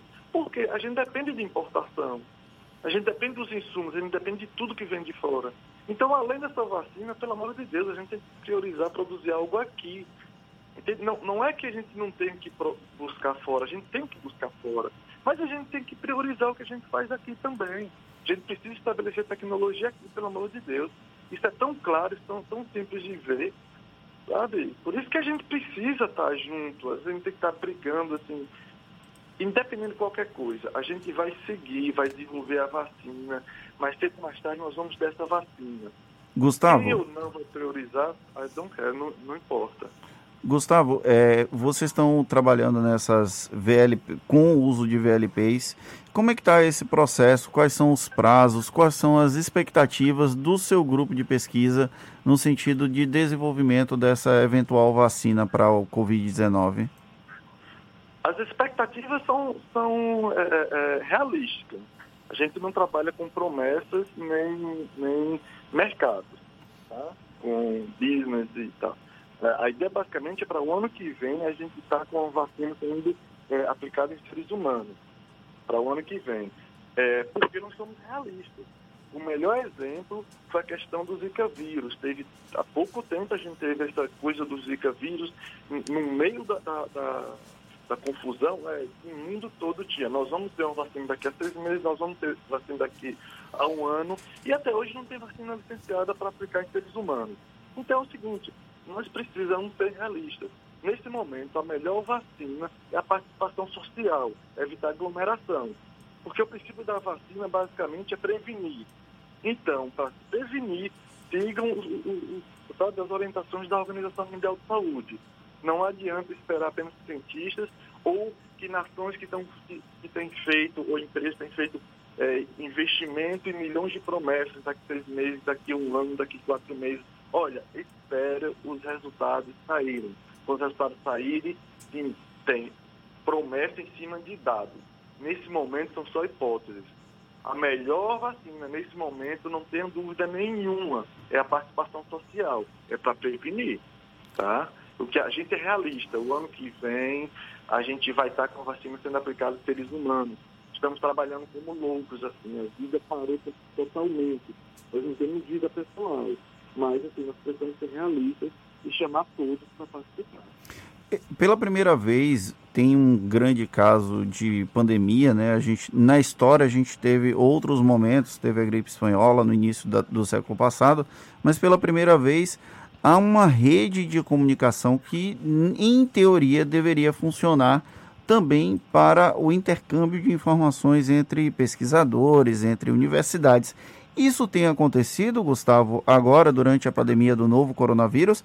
Ou as universidades estão funcionando como ilhas e cada um desenvolve por conta própria sem ter uma comunicação? Assim, sempre tem. Na verdade, a ciência ela é universal, ela sempre se comunica. Tá? Ela tem essa comunicação direta, assim, colaborações. É, isso tem. Assim, na universidade, no setor público, a gente comunica muito, muito mesmo não só, não só agora por causa da epidemia, mas assim, no geral a gente se comunica muito bem, a gente publica. Uma das coisas que pesquisador em si mais gosta na vida é de fazer publicação em revista científica. É uma das coisas que nos faz nos sentir melhor, de ter dados e publicar. Mas a gente também precisa entender uma coisa. Não adianta querer ser inocente e achar que uma empresa vai investir é, um bilhão de, de dólares e vai passar as informações para um pesquisador aqui no Brasil, um pesquisador na Inglaterra. Ele vai fazer investimento que, que é isso de volta. Então, assim, a gente não, não, não, nós não podemos ser inocentes. A gente não imagina que os Estados Unidos da vida ou a China vai investir é, bilhões e bilhões para passar passando informações é, é, preciosas que pode acelerar a vacina.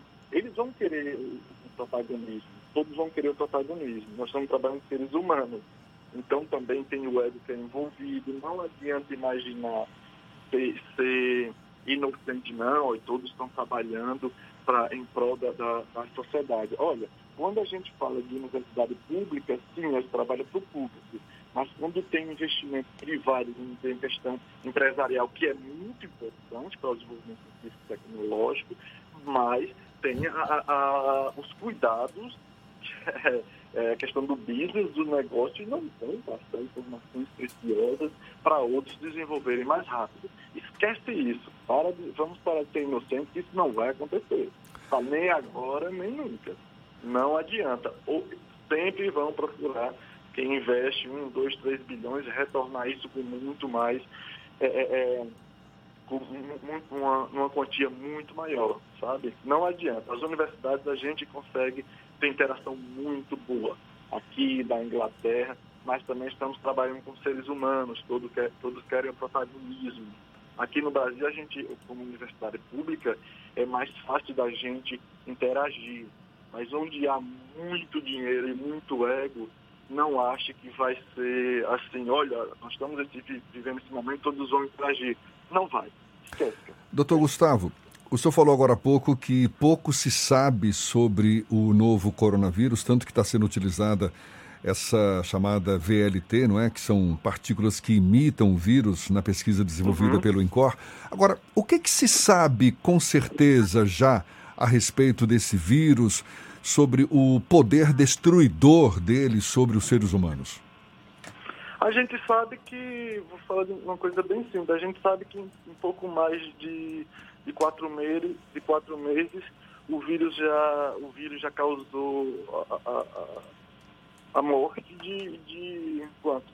Eu, eu, não, eu, não, eu não peguei os últimos números ontem, mas só que no Brasil já com certeza já tem mais de 7 mil óbitos. São mais, mais de 8.500. Mais de 8 mil já, assim, é, é, é, assim, eu estou tentando, na verdade, esse nosso pé porque eu, eu fico muito angustiado, para ser sincero.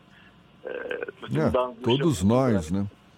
Sabe, tipo, e aí no mundo os números dão uma angústia enorme. Então, assim, essa última semana eu parei de acompanhar os números porque tá, tá uma sensação muito ruim, é, me sentindo muito mal. Então, isso notificado. Agora você imagine o que não ter notificado. Como eu falei, o Brasil é o país que menos é, faz testes. Mas do ponto então, de assim, vista científico, alguma característica é, que, que surpreenda os pesquisadores?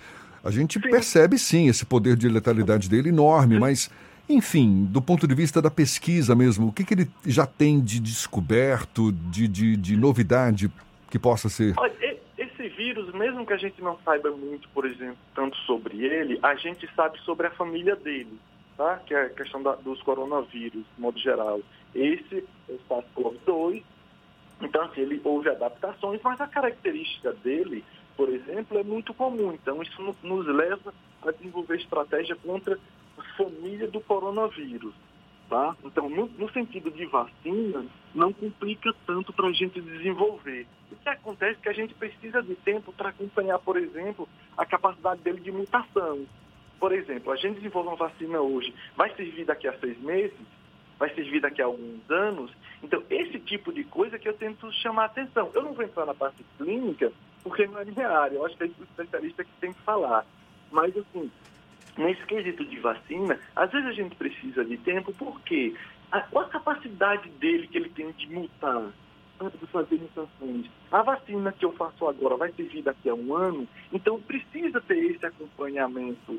Quando é um vírus que ele só, por exemplo, a gente conhece há quatro meses, a gente tem, o mundo tem acompanhado ele, mas a gente não sabe a afirmativa, por exemplo, com uma pessoa que tem me perguntado demais, uma pessoa que foi infectada a primeira vez, vai acontecer a segunda? Eu vou falar, teoricamente, não. Mas eu não sei a capacidade do vírus ainda de mutar de um ano para o outro para fazer essa afirmativa de forma categórica. De forma categórica. Você entende por que a questão de, de da gente ser muito precavido quando se fala em vacina? Porque a gente requer tempo. Entende? Quando a gente fala que é, quando a gente já tiver uma vacina eficaz, isso significa que a gente já vai ter conhecido todo esse potencial de- ainda sendo pesquisado desse vírus? todo esse potencial não, mas a sua boa parte sim. Por exemplo, está sendo sequenciado é, é, esse vírus em todos os lugares assim, no mundo. Então já faz a comparação. Então a gente vai comparando. Tá? Por exemplo, se a estratégia funcionar, uma estratégia para produzir essa vacina funcionar, então a gente já sabe que a gente deve seguir aquele caminho. Mas olha, e se o vírus mu- mutar? Se o vírus mutar, a gente muda também. A gente só faz mudar a estratégia. Mas nós já sabemos que aquele caminho é um caminho para seguir. Tá? Então, assim, é, conhecer o vírus em todo é- não, não é tão simples assim, tá? Olha, a gente tem um vírus do HIV que a gente conhece ele de uma ponta a outra e até hoje a gente não tem a vacina. Então, assim, é a É. briga pela vida. Tem uma Vai vida inteira para isso. Né? Hã? Tem uma vida inteira para isso, né? Exatamente, não, é a vida. Assim, quando a gente monta hipóteses, a gente trabalha na hipótese, a gente precisa ter os melhores especialistas, é, pessoas com o mais alto nível de formação. Mas olha, a vida sempre vai nos pregar uma surpresa. Não adianta a gente imaginar que sabe tanto assim, porque a vida sempre vai nos pregar algo e vai nos colocar para baixo. Fala, olha, a gente precisa ser humilde e e entender mais como é que as coisas funcionam. Gustavo. Por isso que eu sempre chamo a atenção do realismo. Gustavo, a Luciana, uma ouvinte nossa da Alemanha, está dando os parabéns pelo seu trabalho. E aí eu vou fazer a última pergunta. Você, quando estava no interior da Bahia, imaginaria que nesse momento, durante uma pandemia como a do novo coronavírus, estaria à frente de um grupo de pesquisas, participando de um grupo de pesquisas que pode trazer uma vacina para solucionar esse problema para a humanidade? Ah, primeiro, obrigado aí pela, pelos parabéns, é, ao ouvinte, super obrigado, e todos vocês também. Eu vou te falar, de forma alguma, de forma alguma. Eu sempre pensei em fazer algo bacana, mas a princípio a única coisa que eu queria era poder viver, era ter um emprego, ter uma, é, ir para a universidade, conseguir um emprego, ter uma casa para morar. Nada de imaginar, isso é, é, é sonho demais para a cabeça de quem, quem vivia lá na condição que eu vivia. Agora sim, com a gente, com, com- as coisas vão a gente vai se descobrindo e a gente percebe que a gente pode fazer algo muito mais do que para nós. Então, se a gente consegue perceber que a gente pode ser muito mais útil do que como indivíduo.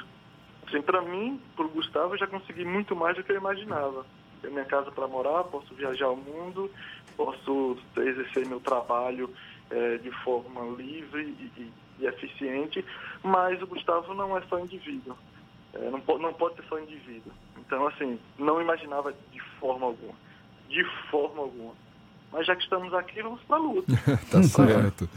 Olha, e tenha certeza que muita gente está desejando sucesso, te parabenizando por essa pesquisa e a gente também não só te desejando sucesso, mas agradecendo pela sua disponibilidade, pelos seus esclarecimentos. Boa sorte. Muito obrigado, doutor.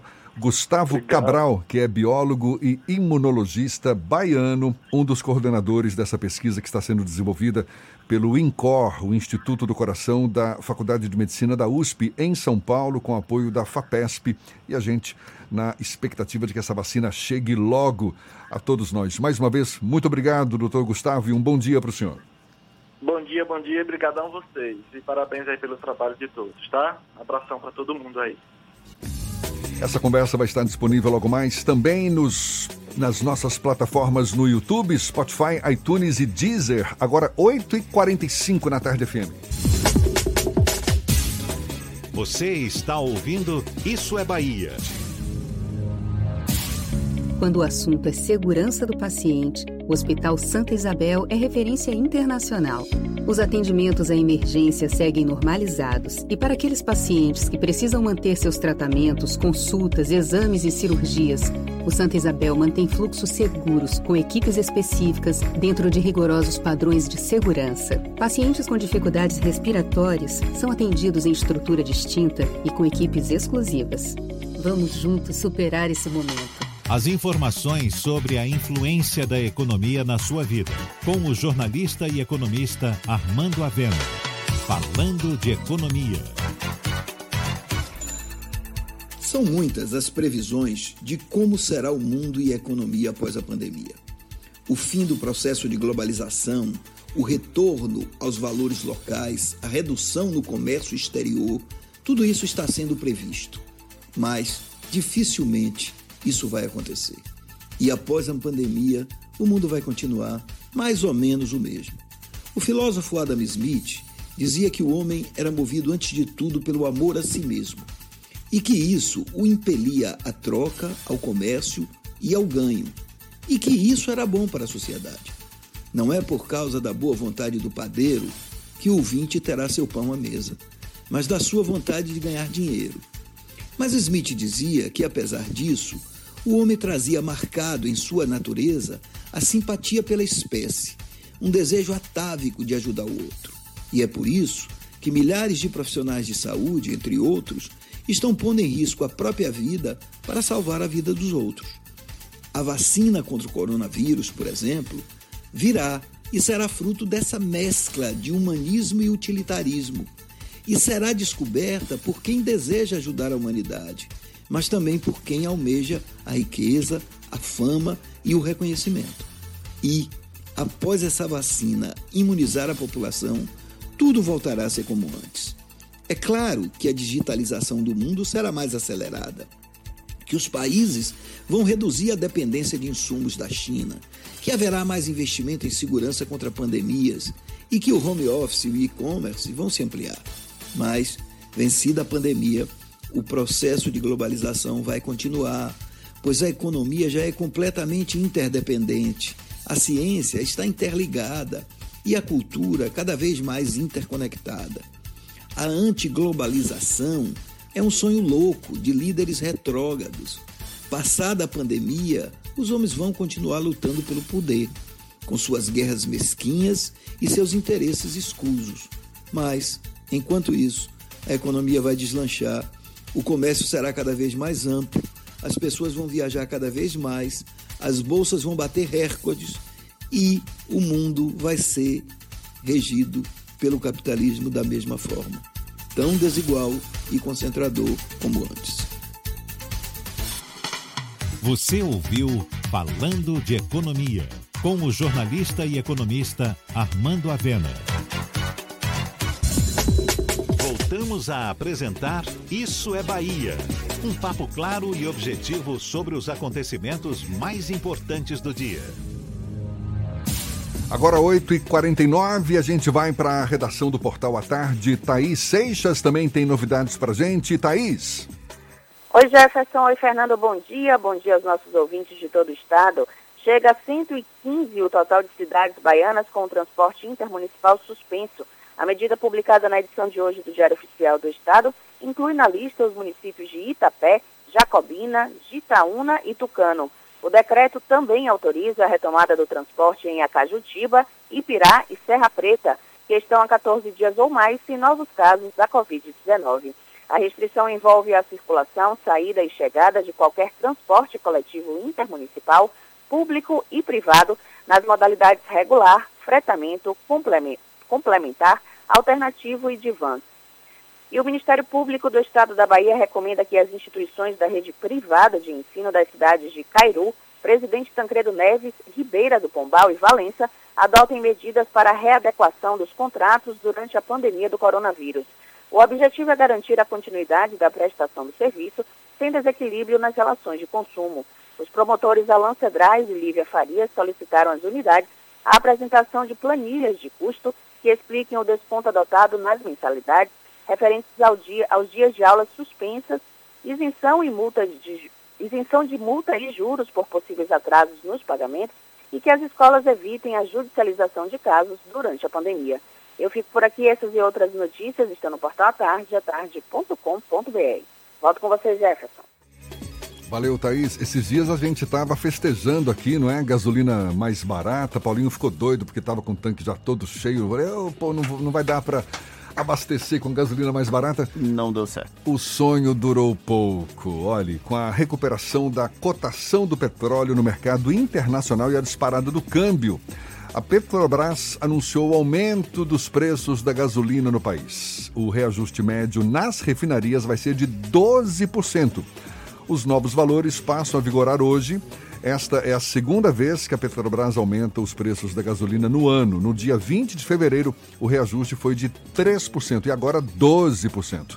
Esse reajuste de 3% que foi seguido por sucessivas reduções após o início do isolamento social, que fez a demanda despencar e da crise internacional do petróleo. Agora, Sonho que durou pouco. Tenha certeza que não vai chegar só 12% no bolso do consumidor. O reajuste vai ser bem maior. E a Justiça Federal, você vai para o álcool, Paulinho? Mais álcool, Paulinho. Você não, seu fígado não aguenta, Paulinho, isso tudo de álcool. A Justiça Federal determinou que a Caixa Econômica Federal utilize seus colaboradores no reforço de medidas para evitar aglomerações nas agências e na organização das filas que se estendem para fora delas. Na decisão proferida hoje, é dado prazo de cinco dias para a adoção da medida, sob pena de multa diária a ser definida. O objetivo é que a equipe do banco possa, desse modo, orientar a população, especialmente sobre quais serviços não precisam de atendimento presencial. Vou aproveitar para fazer a propaganda das lives do Bahia Notícias. Hoje, o repórter Glauber Guerra, em dose dupla, ele entrevista o vice-prefeito Bruno Reis às 14 horas e às 15h30 ele entrevista o Fernando Miguel, que é goleiro do Vasco e já foi goleiro do Esporte Clube Vitória. Quem quiser acompanhar, arroba Bahia Notícias, às 14 horas, Bruno Reis, e às 15h30, Fernando Miguel. E a gente vai agora para Rui Barbosa, J. Sidney, da RB Líder FM, com as notícias da região. Bom dia, Jota! Bom dia, bom dia. Estamos aqui na cidade de Rui Barbosa. A temperatura começou em 22 graus, a máxima pode chegar a 31. Graças a Deus, até o presente momento, nenhum caso de coronavírus registrado aqui na cidade. Lá em Jacobina, dois casos foram registrados. O prefeito Luciano Pinheiro usou o Facebook para divulgar esta chegada de dois casos em Jacobina. Em Mirangaba, a região também de Jacobina confirmou dois casos pelo coronavírus. Os pacientes são duas mulheres que teriam contraído a doença durante contato fora do município. Piritiba publicou o decreto número 32 de 6 de maio de 2020, que determina a reabertura parcial do comércio de Piritiba a partir do próximo dia 11 de maio. E atenção, uma moto Honda CG 160 cor cinza, placa PLX 3E76, licença de Miguel Calmon, foi tomada de assalto por volta das 17 horas e 30 minutos na BA 131, altura de Curral Velho, no município de Miguel Calmon. Nesta segunda-feira, dia 4 de maio de 2020, um homem de 38 anos testou positivo para coronavírus e fugiu do isolamento da cidade de Umburanas, aqui na região de Jacobina. E o Tinga, o Tinga que teve a sua agência bancária do Banco do Brasil estourada recentemente, essa é a 17ª vez que isso acontece. Isso virou realmente uma situação bastante delicada e que a população de Utinga pede providências. Estamos aqui em Rui Barbosa, de olho na notícia, para o Isso é Bahia. J. Sidney, tenham todos uma ótima quinta-feira. Os cidadãos que fizeram a solicitação do auxílio emergencial de 600 reais agora podem consultar a situação dos seus requerimentos e, caso não tenha sido selecionado, saber o motivo da negação. Além do portal e do aplicativo da Caixa, os brasileiros já podem acompanhar os seus pedidos por meio dos sites do Ministério da Cidadania e da DataPrev. Os requerentes podem acompanhar todo o de detalhamento dos pedidos, como resultados, datas de recebimento, além da motivação da negativa do benefício. A análise da segunda solicitação também poderá ser conferida. E a Anvisa, Agência Nacional de Vigilância Sanitária, liberou há mais de uma semana a realização de testes de Covid-19 em farmácias, mas a procura tem sido baixa outras informações daqui a pouquinho. Tá certo, agora a gente vai para Teixeira de Freitas. Tiago Ramos, da Eldorado FM, fala conosco. Bom dia, Tiago. Bom dia, Jefferson. Bom dia, Fernando. Ótimo dia a todos vocês que acompanham aí na capital baiana. Eu sou Tiago Ramos, direto da Eldorado FM, a primeira audiência em todo o extremo sul da Bahia. Jefferson Fernando, a temperatura em Teixeira de Freitas é 27 graus, ah, o céu parcialmente nublado. Olha, temos informações aqui Jefferson e Fernando, avanços importantes, hein? O LACEN Teixeira de Freitas se prepara para fazer testes aqui em Teixeira de Freitas para coronavírus, para identificar a carga genética do vírus. Até o presente momento da data, os testes com tal tecnologia são feitos no LACEN, na capital baiana. O LACEN Teixeira de Freitas é, vai atender os 13 municípios aqui da sua abrangência aqui no extremo sul da Bahia e é uma forma de descentralizar para os exames que são feitos na capital baiana. É uma forma de até mesmo de agilizar os resultados nas coletas e que são enviados para lá em Salvador.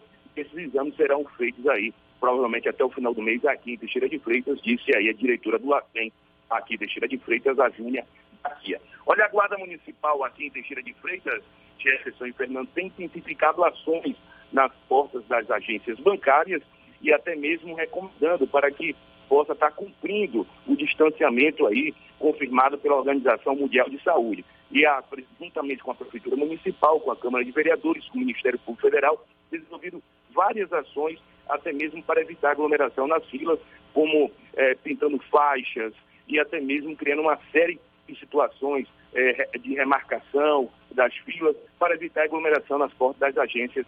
Diversas ações foram criadas aqui em Teixeira de Freitas. Olha, na cidade de Nova Viçosa, aqui, bem próximo aqui no litoral, Jefferson e Fernando, já tem um segundo caso de Covid aí, durante as últimas horas, o segundo caso de Covid na cidade de Nova Viçosa, aqui no litoral, bem perto aqui de Teixeira de Freitas. Olha, Jefferson, a Rádio Eldorado FM, em parceria com alguns agentes comunitários, tem levado solidariedade às filas do banco, a exemplo de água, lanches. Esse trabalho foi feito durante o dia de ontem aqui em Teixeira de Freitas, as pessoas que ficavam nas filas receberam ali lanches, receberam a água, receberam suco nas filas aqui em Teixeira de Freitas, trabalho voluntário realizado aqui através da rádio Eldorado em Teixeira de Freitas. Essas são as informações direto de Teixeira de Freitas. Eu sou o repórter Tiago Ramos. Um ótimo dia, Jefferson. Um ótimo dia, Fernando. Até a próxima. Acabou, Fernando! Encerramos mais um Isso é Bahia. Muito obrigado pela companhia de todos vocês. Amanhã, às sete da manhã, estamos de volta para Salvador e em torno, e a partir das oito para todo o estado. Um grande abraço no coração de todos vocês. Se forem sair de casa, usem máscara, lavem bem as mãos, usem álcool gel e se puderem, fiquem em quarentena. Muito obrigado pela companhia, pela parceria, pela confiança. Aproveite bem. Quinta-feira, um belo dia para você. Amanhã tem mais. Tchau, tchau, tchau, tchau, tchau, tchau.